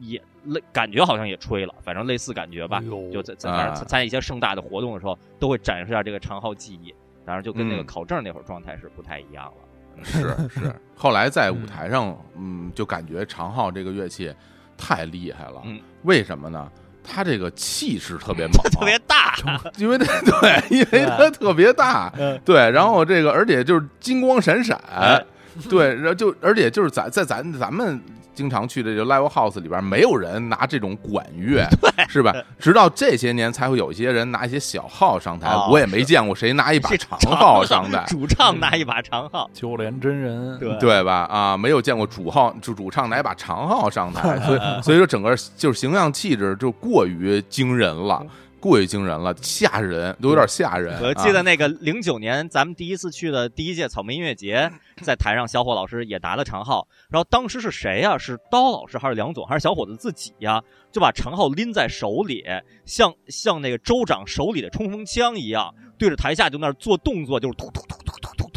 那种，就拿把长号当成冲锋枪来做动作。然后后来后来还像迈克尔一号的光子大炮一样扛在肩上，对着台下冒砰砰一下一下打，就完全变成一件兵刃，变成一个一个对对对武器在台上使用。他出不出声儿都无所谓了，他他立在那儿，他在那儿闪闪发光就足够吓人了 啊。嗯，是啊对嗯，所以这个帅。所以长号这其实如果我是在什么新奥尔良嗯什么的，那可能就泯灭众人了，哎是吧？那新奥尔良那爵士乐队，那吹长号的多了去了。是吧？全是管乐。啊，全是干这个的，但是在在咱们是吧，在在毛 live house 那没有，就是就我独一份，我估计他成立到现在，估计只只有我啊，在台上吹过长号，我都不见，我都不知道有过十三 club，你见那些金属大哥谁上去吹段长号没有？一氧罐头什么大都没有，没有人干过这种事儿，我所以所以现在想起来很自豪。哎然后还有一个挺有意思的这个小插曲，就是就是我姐姐，就我堂姐嗯，也是一位这个管乐手。哦，哟，就是她这个上学的时候，她也是学校有管乐，后来她她是在那个首师首师大啊，嗯。首师大有自己的乐队嘛，然后她是首师大乐队里边的管乐手，她吹的是次中音号，哦。然后，就更少见。这次中音号是长什么样呢？其实，呃，嗯，这有点像圆号，但是一个哦是一个椭圆形的圆号，哦就那那样的一个，也挺大个儿的。哦，然后嗯，然后那个我 我们俩这号的号嘴儿是一样的，所以所以我们可以相互吹。啊，但是但是四中一号是有按键的啊啊，就是它有几有哦有几个按键，然后我然后有时候我我吹着我姐的号，我我姐吹着我的号，俩人相互玩一玩啊，就感觉都是一一些啊在人在被忽视的、啊被埋没的、被埋没的乐器啊。然后那我说我说姐，你看这长号是吧，又不能独奏是吧，特别特别没劲，就觉得就特别没意思啊嗯，不风光。我姐说不错了，人还知道你你站那儿就知道你吹的是长号是吧？你看你的样儿，就一看就是吹长号的。哎你看我这个都不人都不知道我在吹什么，人人家都不知道我在吹哪个声部，人也不知道我这乐器叫什么名儿，然后说。这那个我们这吹四中音号的，经常说，哎，你这这你这你这段跟吹的跟原号是一样的旋律啊，但是这段呢吹的是跟长号一样的旋律，感觉就是那一种就是万金油似的存在啊，就像伯利尼一样啊，在场上任何位置都可以发挥，但是没有固定位置的这个存在，也挺有意思的。啊，对。吹响上低音号里边主角也是嗯。在吹上低音号嘛，啊，嗯。也是因为各种机缘巧合，但是也是会有别人问说你干嘛？这个就最后要吹上低音号啊，不吹个别的，然后解哎解释一番，就说他，但是解释到最后无论如何他吹的不是一个主流的，人人人家一听或者一看就知道是什么东西的一个哎。乐器。就是属于一个其实有点边缘人群的这么一个感觉，就上低音号和次中音号基本上长差不多的，哎，就就很像，就很像啊，然后也也都是那个号嘴儿一样的啊，哦。对对对，所以所以都可以相互玩儿。啊，对那所以这个长号呢，就去年哈，我们那个演出的时候，我们也也用了，包括我们之前拍了拍了一段那个宣传短片儿，对啊，给那个双红会那个拍宣传哎短片里边儿，对，哎小伙老师嗯。那段儿那段那嗯长号一一段一一声 solo 啊，一一声对。solo，跟跟一拳超人似的，就只有一声 哎。一声 solo，也还是我当年的那把号啊，哎。我后来也一直都没有换过，想起来太珍贵了，现在都已经二十二十多年了啊。那么那么贵啊，对。得得用出价值了。对，说实在，这这个号呢，其其实啊，真的是已经呃疏于保养啊。哦，它现在的状态呢，其实挺不好的嗯。啊、嗯。但是呢，我觉得它也会一直伴随着我吧。现在一直在放在我家里什么呃柜子顶上啊，啊，都是 非常不不不挡不挡不挡道的地方，是吧？平时别让它别挡了我的道，是吧？嗯啊，用的时候呢，我就给它找下来，然后用这个啊湿布轻轻擦拭上面的灰尘啊。每我记得每我记我印象中每一次要取出长号的时候，都得戴个口罩，至少、啊。灰尘太大啊，然后擦拭掉它的这个啊这个包外边的灰尘，嗯。然后从这个红红色天鹅绒的这个啊内衬里边、啊，对，取出我这我这件宝贵的乐器啊，哎。这个这这把长号啊嗯，我还我是非常喜欢这把乐器的啊嗯，跟它非常有感情啊。嗯。以后我觉得我们可以在啊，算了，我就不不立 flag 了。对，但是我我是觉得，在以后青年小伙子的这个演艺人生中，啊，这哎。个长号它是肯定是会永远存在的，就不说、哎不说这个什么录专辑呀、什么上电视的时候它能出现，但至少在嗯线下的一些 live 里边儿，这个把让让他出场，不管是出声儿也好，还是只是亮个造型也好，这个都都是很很容易的一件事儿，他会他会一是直一直存在啊。成成为成为这个这个一抹一抹亮色，哎，成为我们青年小伙子这演艺生涯中的一抹亮色哎，啊！那这就是这个前两天啊在网上还看见常浩了，他那个给大家讲解如何在家里进行那个体育锻炼，哦，哦下围棋的对，哎呃呀，久坐，哎，对，嗯给大家擅擅，长一些室内体育锻炼。哎，嗯，现在年轻人不知道还知不知道常浩这位这个这位选手啊？这都是我们学生时代的啊。对，当年觉得他特别年轻啊，是就是一个特别小，其实他比咱们大不少呢，哦嗯，比我都大啊，比刀老师岁数都大对，但但是感觉就很儒雅哈，是好好像他是可高可壮了啊，是吗？啊！他围围棋队国家围棋队去我们学校踢过球啊，嗯，啊，这大概是游鸿长明长号非常壮，哦嗯，很很喜欢锻炼，他游泳什么的，哦，是一个大壮哈啊，对，对，嗯，好，那就什么长号说完了啊，那青年老师来，哎，行，这小伙老师这制造完浪漫了。行，那今天我我我看了一下这时长，那这个我我要讲这故事可以当做今天的最后一个故事了。这个啊，对，一今天咱们就说一轮吧，因为我这个我这个要说的要说的内容啊，呃，故事啊还挺多啊，这哎。也也可以理解啊，因为这嗯。这个乐器呢是是无论是对于我的这个呃音乐人生，或者就说对于我的人生啊，还还是这个对于青年小伙子的音乐生生涯，都是嗯。至关重要的一件乐器啊，就是我真正自己拥有的第一把呃主动想要拥有的、想要去学习弹奏的木吉他啊，木吉他，哎对。嗯，就是这青年小伙子的第一把吉他，就因为那把铅笔吉他，其实到最后它成成了一个，它是一个传奇，它不，它 它已经不是一不是它不是一个乐器了，它对，它是它是嗯它是一它一个它是一个东西，它是一个一个怪东西了，它不是一个真正乐器。那我这这把吉他呢，呃呃，虽然它在数总的数量上来说，在我家里摆在家里是第二把吉他，但我一直把它当当做我自己真正我要拥有的第一把吉他。那这把吉他是什么时候得到的呢？是一九九九年的一月份，呃，去去买的。啊，这介绍一下这个是当时的情况啊，就是一九九八年下半年，青年小伙子成立了，我跟小伙老师，然后我们、嗯我们两个把梁总这个踢出了团队以后，然后那个 啊踢出了。音音乐理念的不同，对对对，分道扬镳，对，然后啊、其实不是踢出团队啊，是这个呃不不声不响的，然后就就哎对对哎，不带他玩了，啊对不带他玩了，各自发展，各自发展各自发展，然然然后这个有了青年有了青年小伙子以后呢，写了很多歌，我们两个都写了很多歌，但是没有伴奏，说那就要成立青年小伙子。成立青年小伙子，那这个就得就你得录作品，你需要伴奏，嗯就得有乐器。那什么乐器呢？那看一看周周华健在演唱会上弹吉他是吧？一看什么那些校园民谣都是拿一把吉他，对然后一听怪兽说吉他就是耍帅的工具是吧？人家都这么说，那肯定毋庸置疑，你作为一个作为一个要创作流行呃流行摇滚什么的这方面的音乐人，你肯定你得会吉他，那就就学吉他吧，然后就学，然后于是呢，九九年的一一月份，呃，当时呃寒假之前吧，我跟我妈就去了北京的东城文化馆，然后看那边是有那个哦吉吉他教学班儿啊，这在哪儿啊？呃就在交道口，交道口啊的那个我我估计是交道口路东边那叫东城文化馆，嗯，然后我家在亚运村嘛，骑车过去不太远，骑车大概半个多小时的路程，然后就可以过去。然后那边呃是整个暑假期间的，然后就提前看好了，也咨询好了大概多少钱，挺挺便宜的。我记得之前好像在什么节目里边介绍过吧，就是平均算下来一节课，最后算下来好像一节课就十几块钱，就在当时来说也是差不多也啊也就是啊这价，对，就在在当时算也算便宜的了，也算便宜的，一节课十几块钱，整个寒呃寒假下来，反正一共一共也没多少钱，大概也就就不到两百块钱吧，那也是，嗯。然后呃，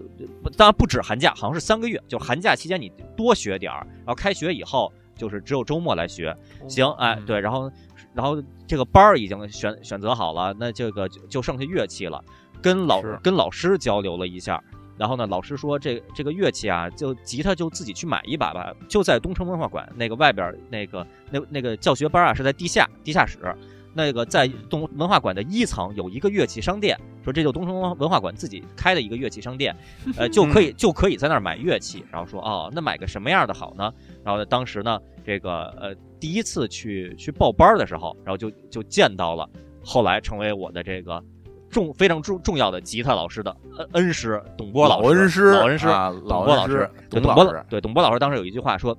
说你作为这个初学者呀，你就买最便宜的就行。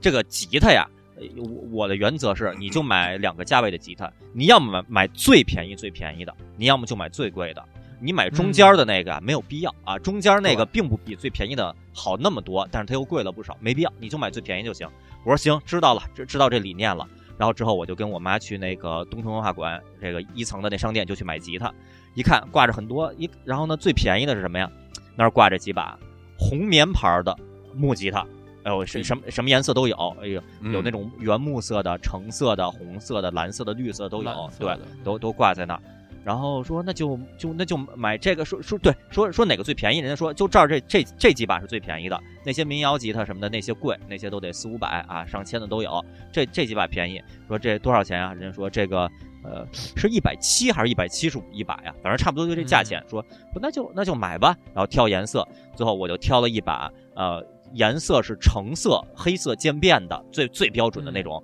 木吉他，然后应该是一一百七十五吧，就买了。然后呢，嗯这把吉他我当时以为这个吉他就是一把民谣吉他，因为当时已经知道有古典吉他这种东西了，弹一些古典乐的。但是我一看，我说这个就就是就是这个民谣吉他吧。后来才知道，这我买的这个吉他呀，它不是民谣吉他，它在这个圈内俗称叫练习琴。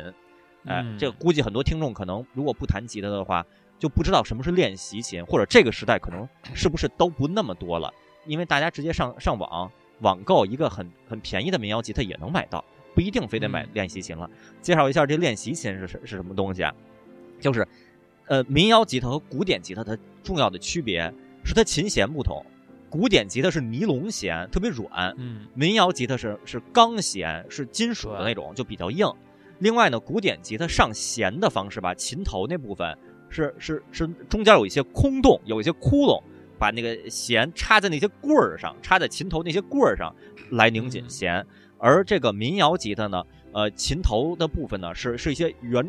凸出凸出来的圆柱体，反正整个结构长得不太一样，是另一另一种结构。然后还有就是绑背带儿的那些方式啊，什么各方面嗯指板的这个宽度、指板的形状都不太一样。而我买这练习琴呢，说实话，除它除了琴弦部分是民谣吉他那种钢弦，它琴身部分更接近于古典吉他那种造型，就是琴头是那种古典吉他的那种中间一一根一根圆棍儿的，可以镂镂空的那种形状的，然后指板也是。也是特别平、特别宽的那种的，更是更像古典吉他那种。但是作为一个初学者来说，没你没必要讲究那么多，你先把这个基本的原理学会就行。说没问题，买一把最便宜的便宜的琴，买完琴以后，那这时候需要呃还需要买什么呢？你你需要买一个吉他包，后买了包以后把琴装进去，你就带回家就可以了，以后来带着来上课就行了。然后在店里吧就有那吉他包，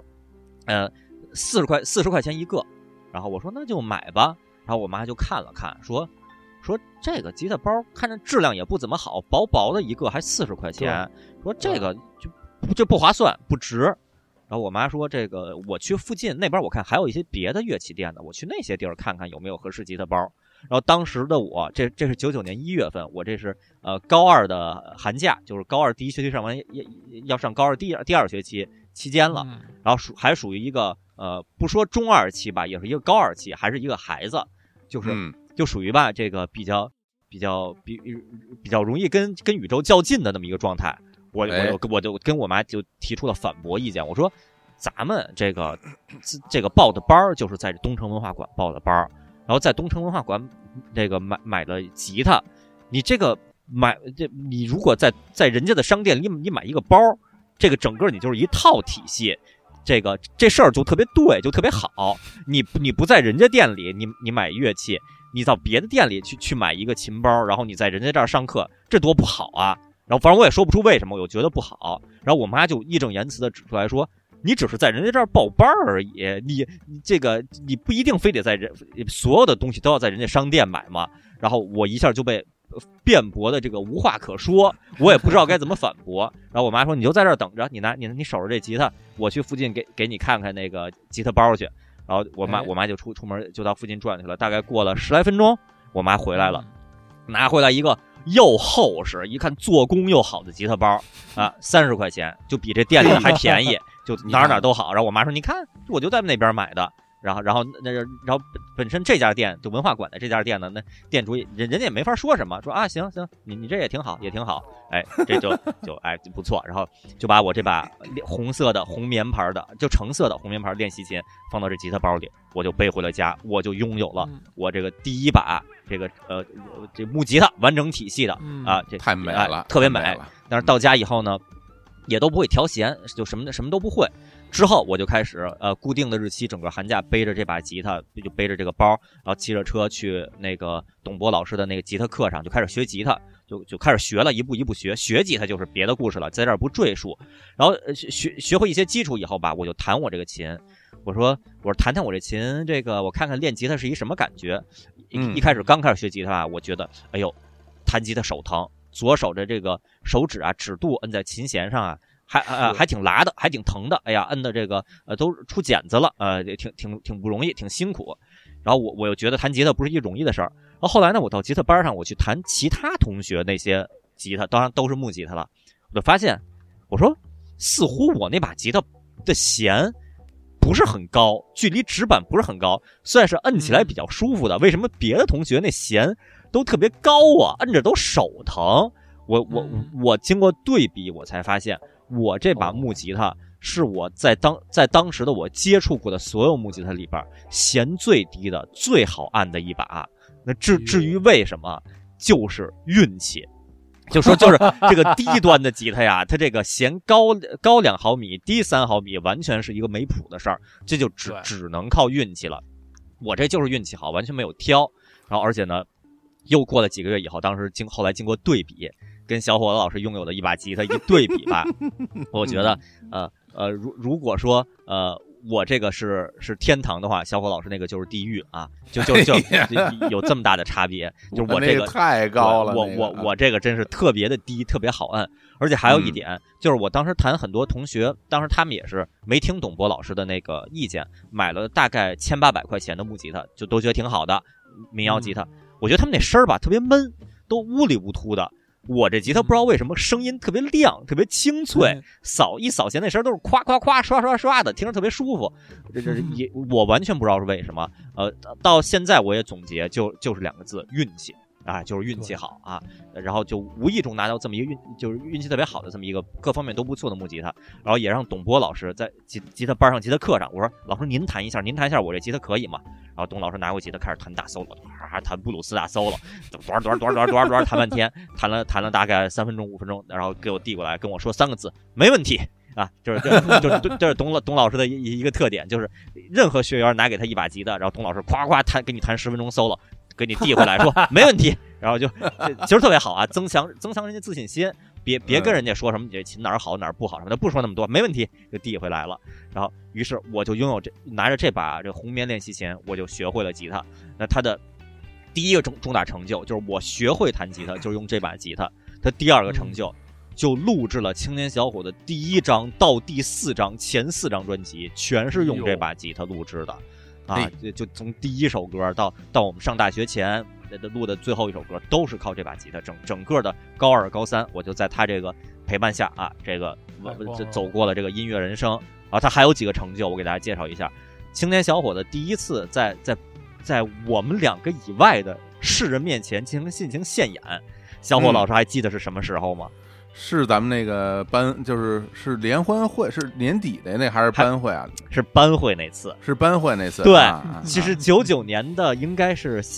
下半年吧，九九年下半年，呃，某一次开的一个班会，那个班会什么主题已经完全不记得了，然后 可能是有点儿，有点儿什么。同学们唱个歌啊，进行个文艺表演。红领巾争做似有新人，对，大概类类似这种主题吧，就是也不强行要求大家这这干这个干那个，就有点大家有什么文艺文艺才艺的就表演一下。在那次班会上，我们两个两个人拿着两把吉他，然后在班会上就进行了人生中第一次现演，第一次弹唱。啊，嗯，然后我就是拿着我这把红棉练习琴登台的，当然小伙老师后来就也是拿着他那把木吉他登台，然后在那次登台，小伙老师还记得我们唱了什么吗？弹唱了什么？唱了什么？是不是唱那什么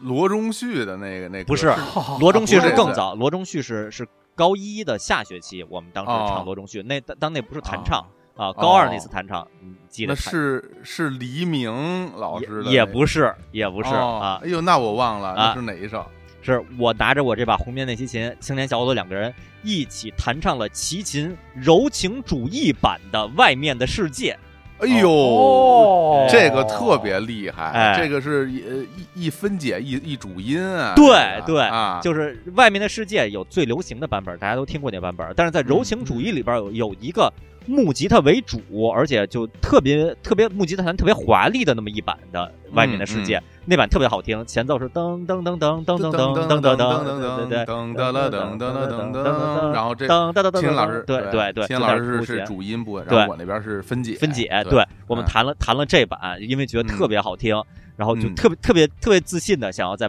班上这个表演一番，就青年小伙子，我们音乐组合，我们会弹吉他，然后演，反正我们我们演完以后觉得还不错。然后后来我们班上同学一个外号叫忧郁之谷的同学，然后就哎跟我说说说，我觉得你弹的一般呀，啊，这个就这这这就是当时对也给我比较大的打击。我觉得我觉得我挺好的呀，为什么就觉得觉得我一般呀？啊，嗯就这这是这是第一次现演。呃，要不然这样吧，咱们这说半天，咱们就插首歌吧。咱们很久没有插歌了，咱们就在这哎儿给大家插一首这个柔情主义版的《外面的世界》，就大家哎小听一耳朵，听听大概一什么感觉。但是肯定对我们放一个是齐秦原版的啊，不是放我们当年那版，当年也没有录音 啊，跟我们那个差不多，其实差不多差不多，对差不多哎其实差不多对，啊。大家稍微听一下。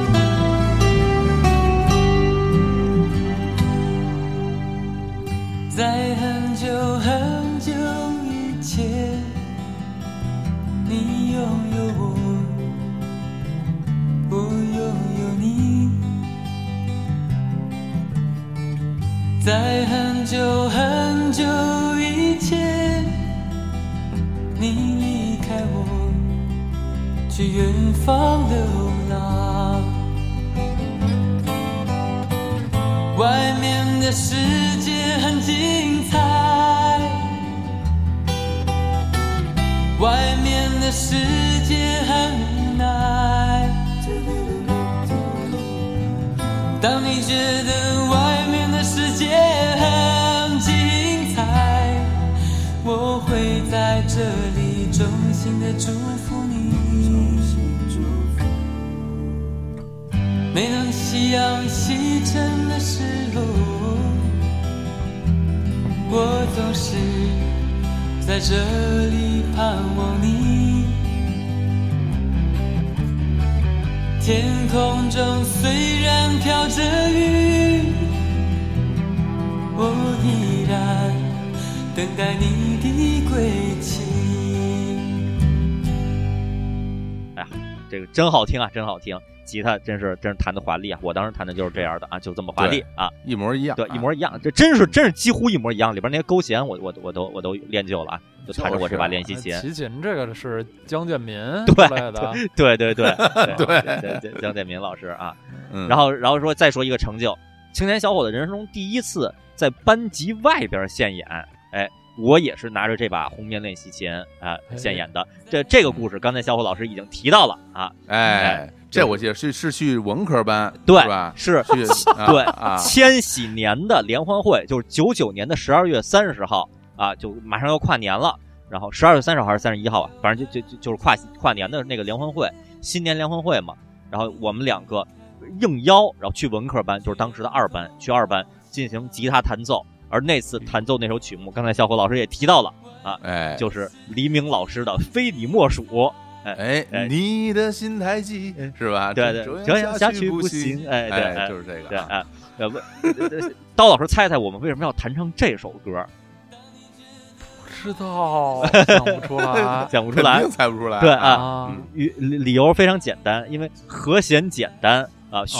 歌曲好唱，就也没有什么高音，而且这是一哎当时一首新歌，刚在电视上播放不久，大家年轻人都听过。和弦一共就那么就那么三四个和弦，就比较好弹，哎，所以我们就就弹唱一首。时至今日，大家看青年小伙的人生中最早的演出照，比如呃我们去年参加综艺节目，也在那个我们之前网上各种那个宣传里边儿，然后放出嗯青年小伙的九九年第一次演出，所谓第一次演出啊，就的照片儿就其实就是那个在那个文科班哦弹唱《黎明非你莫属》的那个画面，而我拿那把吉他就是这把红棉练习琴啊，这嗯这样他经历的。然后这是整个高中生涯，差不多就是就是这个红棉练习琴，红棉练习琴就在这个这种呃陪伴下，然后度过了我我的生涯。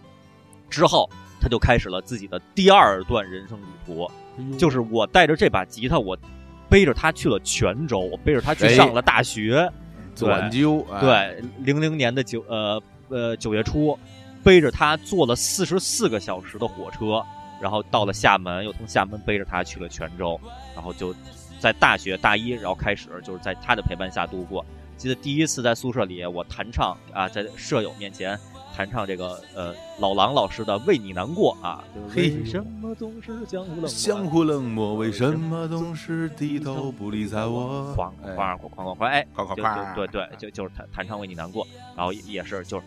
大炫了一把这个技术，然后舍友就当时涛涛觉得，哎呦弹的真好啊！以前之前看你背来不知道你你弹什么样，这一看弹的特别好，也秀了一把。然后那个记得嗯大一的时候，全班同学第一次进行集体活动，我没记错的话是去了石狮市海的某个海边儿进行进行接无限接近于篝火晚会的那么一个活动，然后太牛了，大家这么浪漫，特别浪漫，就大一新生嘛，而且在啊沿沿海的城市嘛，然后就去到，石狮市回来都得一人买双鞋，哎，对，不是石 石都对，不是石狮就是晋江，反正就离得不太远，那还得买双鞋，晋江也得买双鞋呀，更对啊对啊啊，就在海边儿。然后我当时也特意背上了我这把吉他，然后在嗯在全班同学，全班同学一共多少人？一共一共七八十人呢。然后当然了，去哇那么多对人，对，当然去了，当天实际去的可能没那么多，当天去了当可可能也就四五十人吧，去了四五十人。然后我在这个啊全国各地的同学面前，然后也展现了我还我的这个吉他技艺，也是哎用这把红棉练习琴。现场为大家弹唱了一首老狼的《为你难过》，因为我已经发现了，我发现这首歌吧特别适合炫技，你一弹，但人家就听就觉得，哎呦，好像弹特别好，同学们特别显好，这显好这这歌，其实不那么难，但是就特别显好，就是因为他那扫弦有扫有切，有对节奏，有切分什么的，感觉特别难，还有闷什么的，对感觉特别难，对啊其实不难，不难不难，对嗯。然后弹了一下，然后弹一首快歌，呃，又弹唱了一首《爱的代价》啊，扫扫哎一首《爱的代价》还记得年少时的呃那个猛猛犸啊，年少时的哎猛犸啊，就弹唱了一下，然后大家就都特别喜欢，就觉得哦，弹哭泣了，对，觉得弹真好。我的画面就是大一一个，嗯、天已经快黑了，就是大概晚上七八点钟，呃，呃，嗯，已经基本上黑了吧，天发蓝的那种感觉，深蓝色。然后海边儿有一群同学，那边是不是还点着火篝火呀？呃，有男同学，有女同学，有然后有南方同学，有北方同学。我哎坐在那儿，然后那儿是沙沙滩，然后有有然后拿那个拿几块砖头摆在那儿，我坐在砖头上，然后我在那儿弹唱。还记得年少时的梦吗，像朵永远飘零的花。然后周围同学在那儿听着，然后鼓掌，弹得好，哎呦，嚯特特别浪漫。然后我手里拿着红棉练习琴，哎呦，这才是上大学呀！哎，对，就觉得哎呀，啊真是特特完美。对，弹完以嗯后，然后就有一个呃一一个那个呃潮州的同学，潮州还是湛江啊？哎，同学过来说说，哎，丹青，那个你会弹吉他？我说啊，会会这这这是啊，会会一些。说你会弹小芳吗？然后就就这个著名的典故啊，就在那之后，人人就想想对想让我弹小芳，我说啊呃啊不不会弹不会弹，反正也还以为潮州同学过来说丹青哎什么呃弹的不错，来喝茶。对啊，那那那那是我们帮主啊，后来就反复请我们喝茶，对，然后也是就用用这把红棉练习琴，这个让全班同学知道了我是一个音乐青年，嗯，然后紧接着这红棉练习琴就开始迎来了它的升级改造计划。哎呦，哎，这是一什么故事呢？大一、嗯还是大一，学校啊组织，学校那会儿特别爱组织，应该是各种各是是学生会还是什么团委之类的吧，组织一些学生的这个比赛活动，校内校园比赛活动。我记得那会儿经常举办一个叫“青春风采大赛”的活动，应该都是有赞助企业的本地的企业，比如说什么饮料啊，或者运运动鞋厂商啊，什么运动服这个品牌啊什么的赞助，什么什么第多少多少届，什么什么杯青春风采大赛，老有这种。我大一时候，哎，就看有一次组织，我大一的时候吧，没用特别长时间，就把我宿舍里的舍友涛涛和小强两个人都培养成了会弹吉他的青年啊，会会弹吉他的少年，我就把他们成为了金铁林音对教育家。对对对，我不给给他们都盖了红章，哎，盖了钢印儿啊，把他们都、嗯都都培养出来了。就我们嗯三个是可以一一起合奏一些曲目的，比如说那天晚上什么的。然后，然后没过多久，这学校里就组织某届青春风采大赛。我说走，咱们宿舍咱们三个一起报名去参加呀。好像只要参加就能能拿点奖励，好拿个饮料还是拿个什么东西，反正就不亏。去了就有奖，是吧？你要得了大奖，是不是还还能给点钱什么的？说行，然后我们三个一块儿就去了，然后就在学校的那个金川活动中心，然后这这这我们三个人弹唱，弹唱了一曲什么歌曲呢？另外两位老师这个就一辈子也无法猜到的一首歌，就特、啊呃放到今天肯定是特别偏门儿，呃、啊，放弹上去加州旅哎，馆，没有那个太难了，太难。当时我都弹弹不熟啊，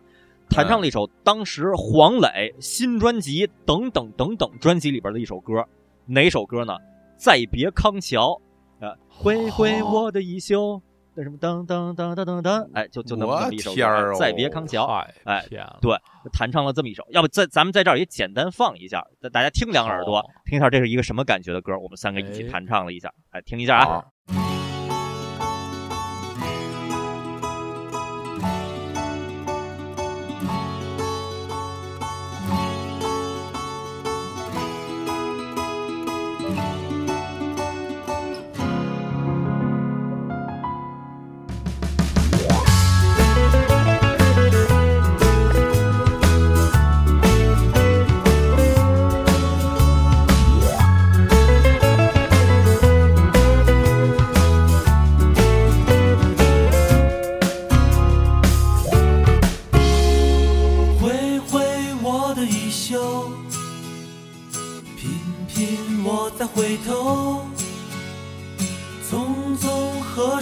水不休，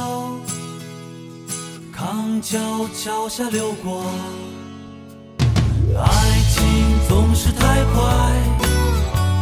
瞬间已不存在，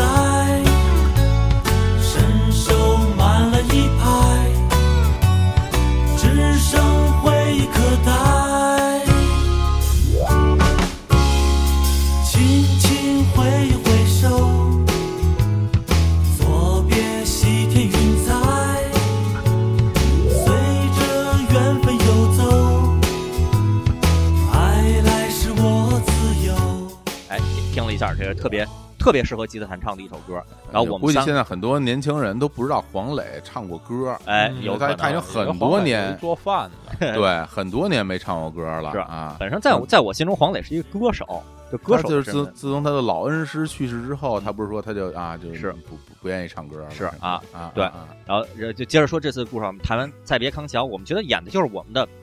真实水平吧。呃，这个不能说多好，就是中规中矩就演过去了。实际上最后好像奖励就是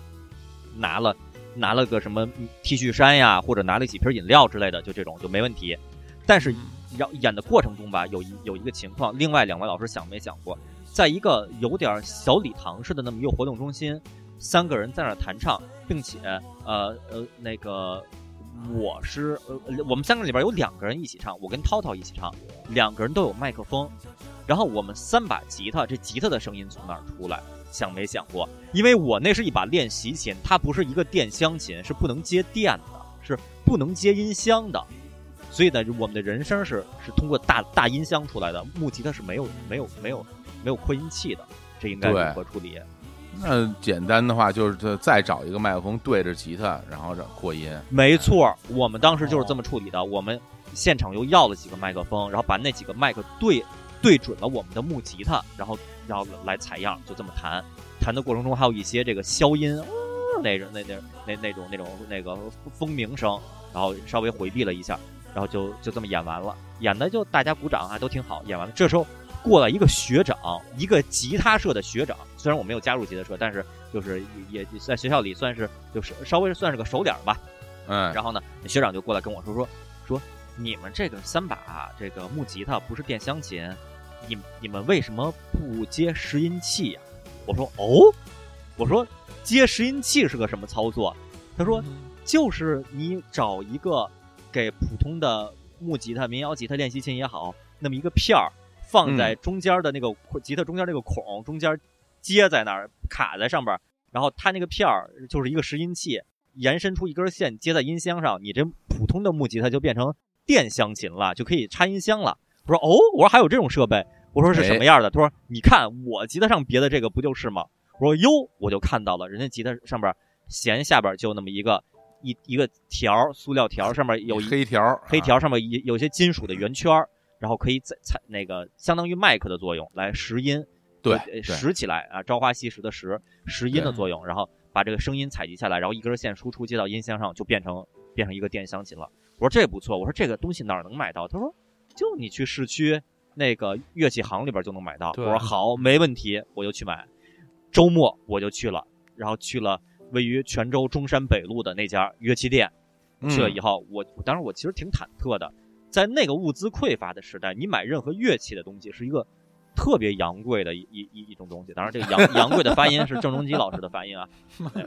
哎小伙老师在被模仿啊。对，哎那这种特别昂贵的东西，我一想，嗯，就是一把正经的民谣吉他很很有可能就上千，然后一个长号可能就就接近一千块钱呢，是吧？大家都知道，都挺贵的。一个、嗯我我我幼儿园时候一手风琴就得好几百块钱呢，你这么一个一个电电子设备是吧？能把你的木吉他改造成这个这个电箱琴的，这肯定特别昂贵。我就我就试探性的我说我说您这儿有木吉他拾音器吗？人家说有啊，就柜台里这个。我说啊，我说这个多少钱啊？人家说这个十五块钱一个。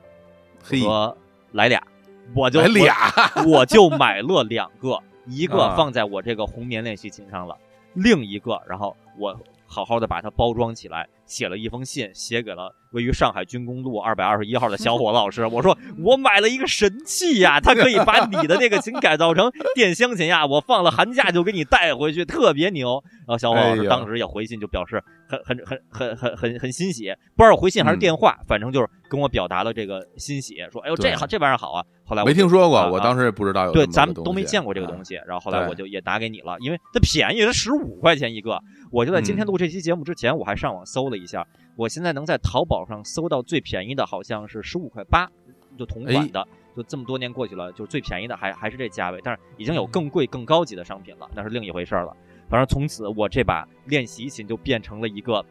变成可以接音箱的一个电箱琴了。哎，这这是它一个、一个小升级。然后另外呢，我在这乐器店还发现一个这个让我这大开眼界的一个事物，就是乐器店里有有卖可以夹拨片儿的一个小小盒子，可以粘在琴身上。就大家弹大家弹吉他的时候都有一个拨片儿嘛，那个拨片儿没地儿放，我就永远不知道放哪儿，把它别在琴头，别在放在兜里就丢什么的。后来发现那乐器店里边有那么一个拨片形状的心形状的一个小盒儿，你可以把那拨片儿插在里边儿，然后把那个盒子粘在琴身上。就吉嗯吉他这个木头部分，然后你想拿时候随时就从那儿取出拨片儿就行了。我说这玩意儿不错呀，这个我也买了一个，几块钱粘在琴身上。从此到现在为止，那个小盒儿啊依然在我这个琴身上就这么粘着呢，非常方便、嗯非常方便的一个东西。哎，我这这乐器一下就就升级了，然后这个从此升升级为一把这个真正的正经的这电箱琴。呃，后来呢，大二暑假的时候，我就用这把升级完这个成为电箱琴的红面练习琴，我放暑假把它背背回了北京，然后、嗯呃录制了一张专辑，青年小伙子一张专辑，那张专辑叫做《大象历险记》。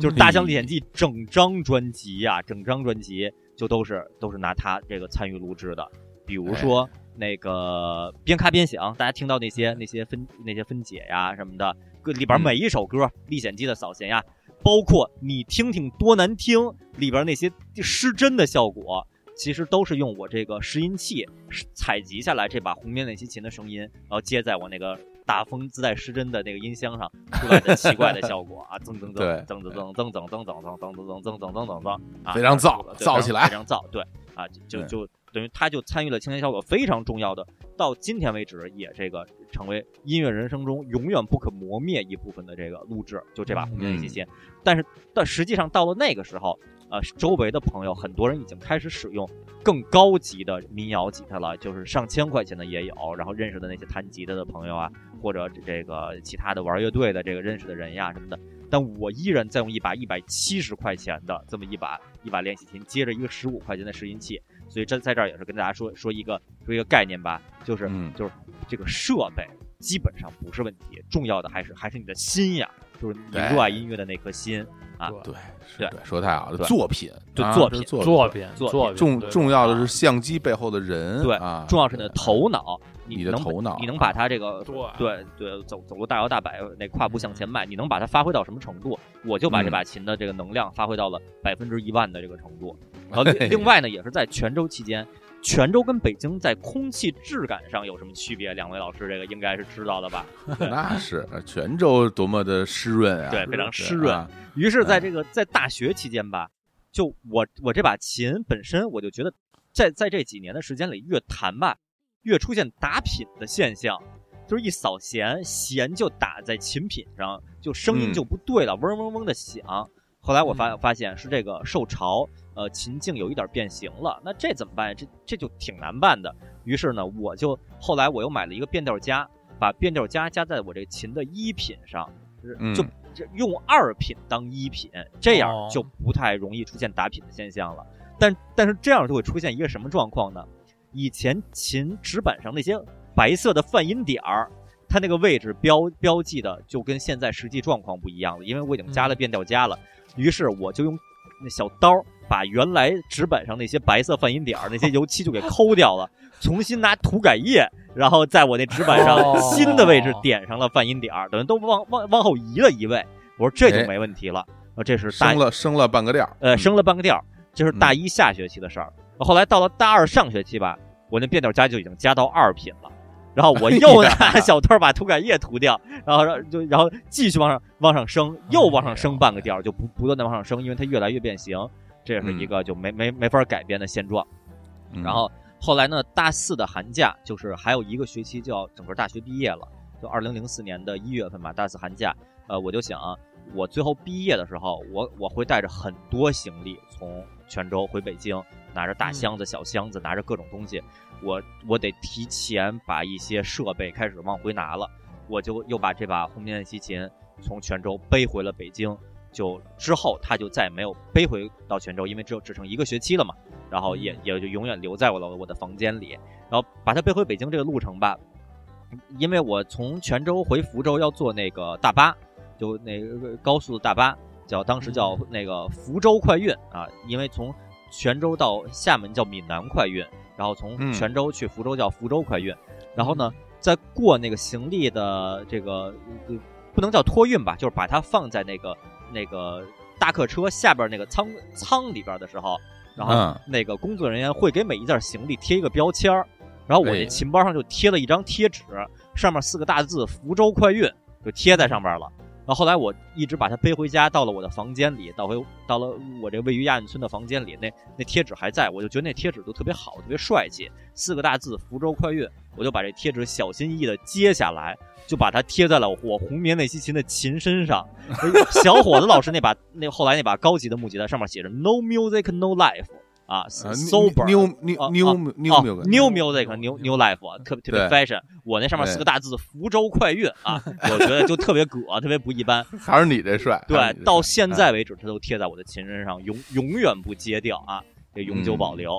太帅我也坐过福州快运啊对对正经坐从福州到到泉州去，我猜你你当时如果你有行李的话，应该也贴了这个纸，但是可能后来就嗯脱落了吧？没我没行李，当时啊，没行李那就没有，对，就背包什么的，对，对没没这嗯行李，然后就嗯这把红面练习琴，呃，一直到我二零一零年拥有我下一把木吉他之前，这把吉他一直是我的主力木吉他。也就是说，从我零四年大学毕业到二零一零年这期间，呃，青年小伙子如果有时候需要在家里录个什么 demo 啊，录个什么东西啊，我都是还拿还在拿这把红面练习琴录制。呃，嗯就比如就比如说有时候录的挺挺正经的、挺高级的东西，那个王祥明《黑马》那个那那张专辑《青年小伙子》担任制作人，里边那些我负责部分的木吉他都是拿他录制的，就我到嗯现在都觉得没有什么不妥，是吧？男孩在踢球里边，我记得他也这个发挥过实力，没有任何的不妥啊、嗯也就是后来我拥有了更好的木吉他，他才正式的算是退役了吧。是那那它现在怎么样了？他依然放在我那个我妈后来到东城文化馆附近的其他店里买的那个更高级的琴包里，上面上面现在应该都是土了啊，然后琴身上贴着“福州快运”几个字，就放在我房间里，放在床后边，放在床头的后边一个不碍事儿的地儿，就在那儿待着，就没有任何问题。琴身上依然涂着几个涂改涂改液的这个白点儿。啊，然后呃还稍微有一点打品，然后边儿琴琴的那个中间那个孔径上别着一个十五块钱的拾音器，就跟当年状态一点区别都没有，就是这这个红军练习琴完整的故事都给大家介绍了一遍。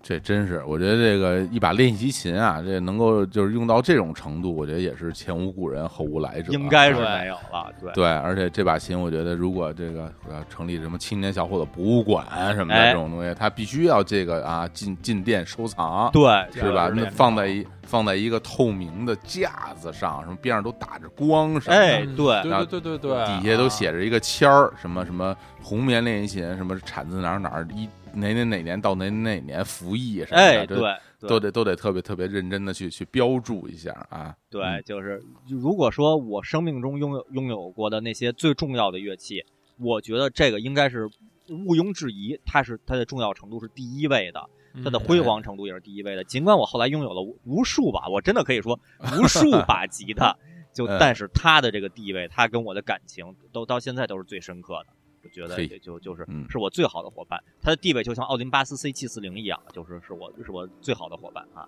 嗯，铅笔吉他就像那个一击晒尔四二三零一样，啊真的挺像，是？吧？就来源都很像，对，都不是自己买的，对 对拿来用，然后发现都有一些奇怪的这个状态啊对老前辈什么都是啊啊啊！然后之后这周的推送里边应该就说实话比较容易就能找出一亿张有有他出镜的照片儿、视频什么的，到时候精挑细选一下吧，也给大家这个展展示一下。啊行行嗯那我们这个这这介绍完了，眼瞅这这很很轻松就超过了一个半小时啊！虽然我们之前一直说把节目时长控制在一个小时四十分钟以内，这现在都嗯一个小时四十分钟多了啊嗯啊！对那，我觉得这期的确是非常浪漫哎啊！这个说是制造浪漫，真的制造了很多对浪漫。就是啊，这个你说在这个海边儿，这个年轻人一起弹唱篝火什么的，啊大海，这浪不浪漫？哎，当然很浪漫。三个男同学上台一起弹唱吉他，哎，这个这听着有点怪，但但也很浪漫，是不是啊？一个一个一个年轻人在什么音乐学院什么考级，浪不浪漫？哎，这这一般，这一般。对，一个小伙子在音乐节上，这个拿拿着长号，这个嗯这个当做火箭筒来使用，这浪不浪漫？这就非常挺挺浪漫。啊非常浪漫啊，而且一个说是这个什么呃，跟乐器的这这这个制造浪漫啊，其实我们介绍很多不不是围绕乐器的人生和故事，介绍了巴塞罗那奥运会啊，介绍了当时嗯的体育的中国的一些现状啊，介绍了九十年代中学生的生活呀，介绍了零零年代初的大学生的一些生活状态啊，其实还是一期比较典型的一个呃就怀旧。你说这些嗯知识是不是是有用还是无用，不好说，就是。呃，一个情感类的节目吧，我们比较擅长情感。这叫什么呀？相相当相当有价值的这个史料价值，哎对对对这这就如就跟那个什么南海沉船似的啊，哎，对，从那船里弄出一大堆什么明朝的什么茶杯什么的，对对对对啊，对周口店儿什么什么第第一第几发掘现场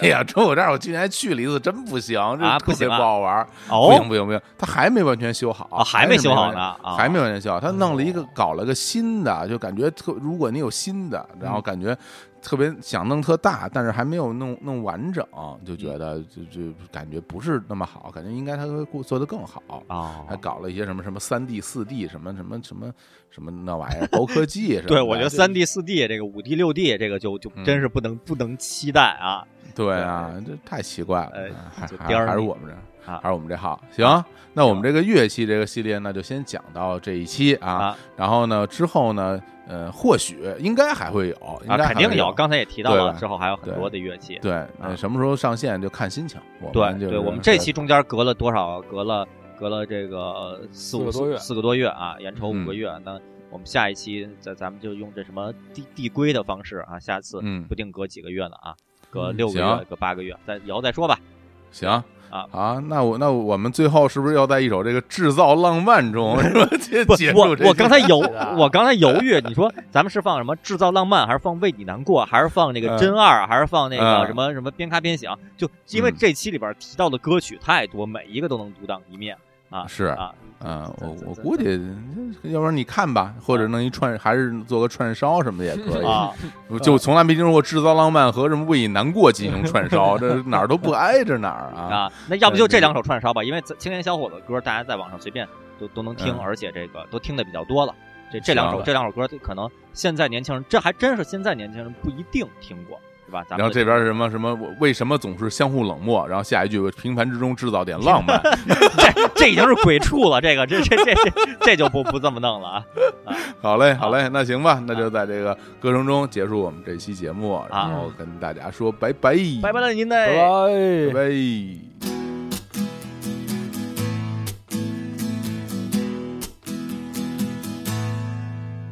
为什么总是相互冷漠？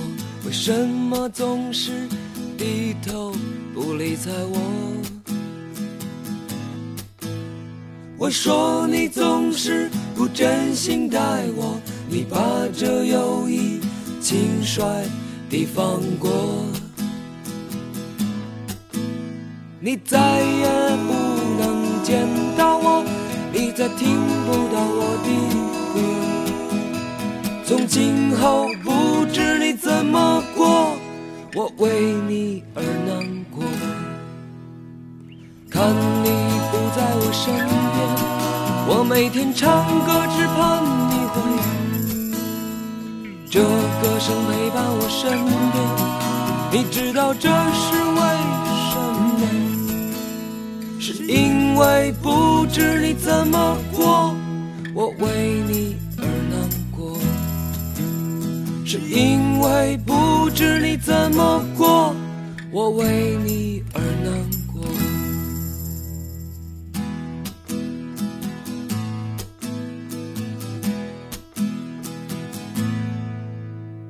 幻想眼花缭乱的霓虹，变成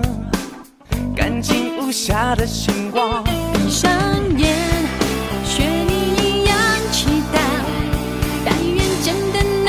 实现愿望。平淡之中制造一些些浪漫，丝丝点点浪漫累积着情感，平凡之中制造一些些惊喜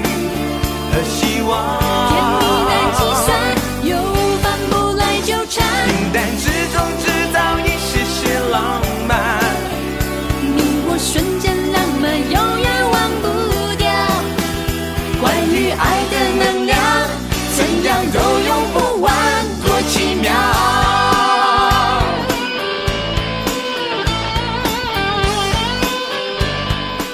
这期节目开始不是小伙老师在这个养鱼的那个环节透露的特别特别生动的这个场景，还预告一下，就咱们那跟水产结婚什么时候录第二期啊？我我这都行啊，我随时录啊，我这满肚子都是鱼啊 太好了，是啊，什么时候录都行啊。万众期待啊！总有人我问支，起锅来就给你做一点哦，那行啊，行啊啊，啊行吧？啊那成，那那我就做什么你们吃什么啊！就嗯不嗯不能有刺啊！哎，不能有刺。行行行，我下下下期下期录一个没刺的。行行，那找一没刺，找一没刺。嗯，太幸福了。好嘞。平淡之中制造一些些浪漫。丝丝点点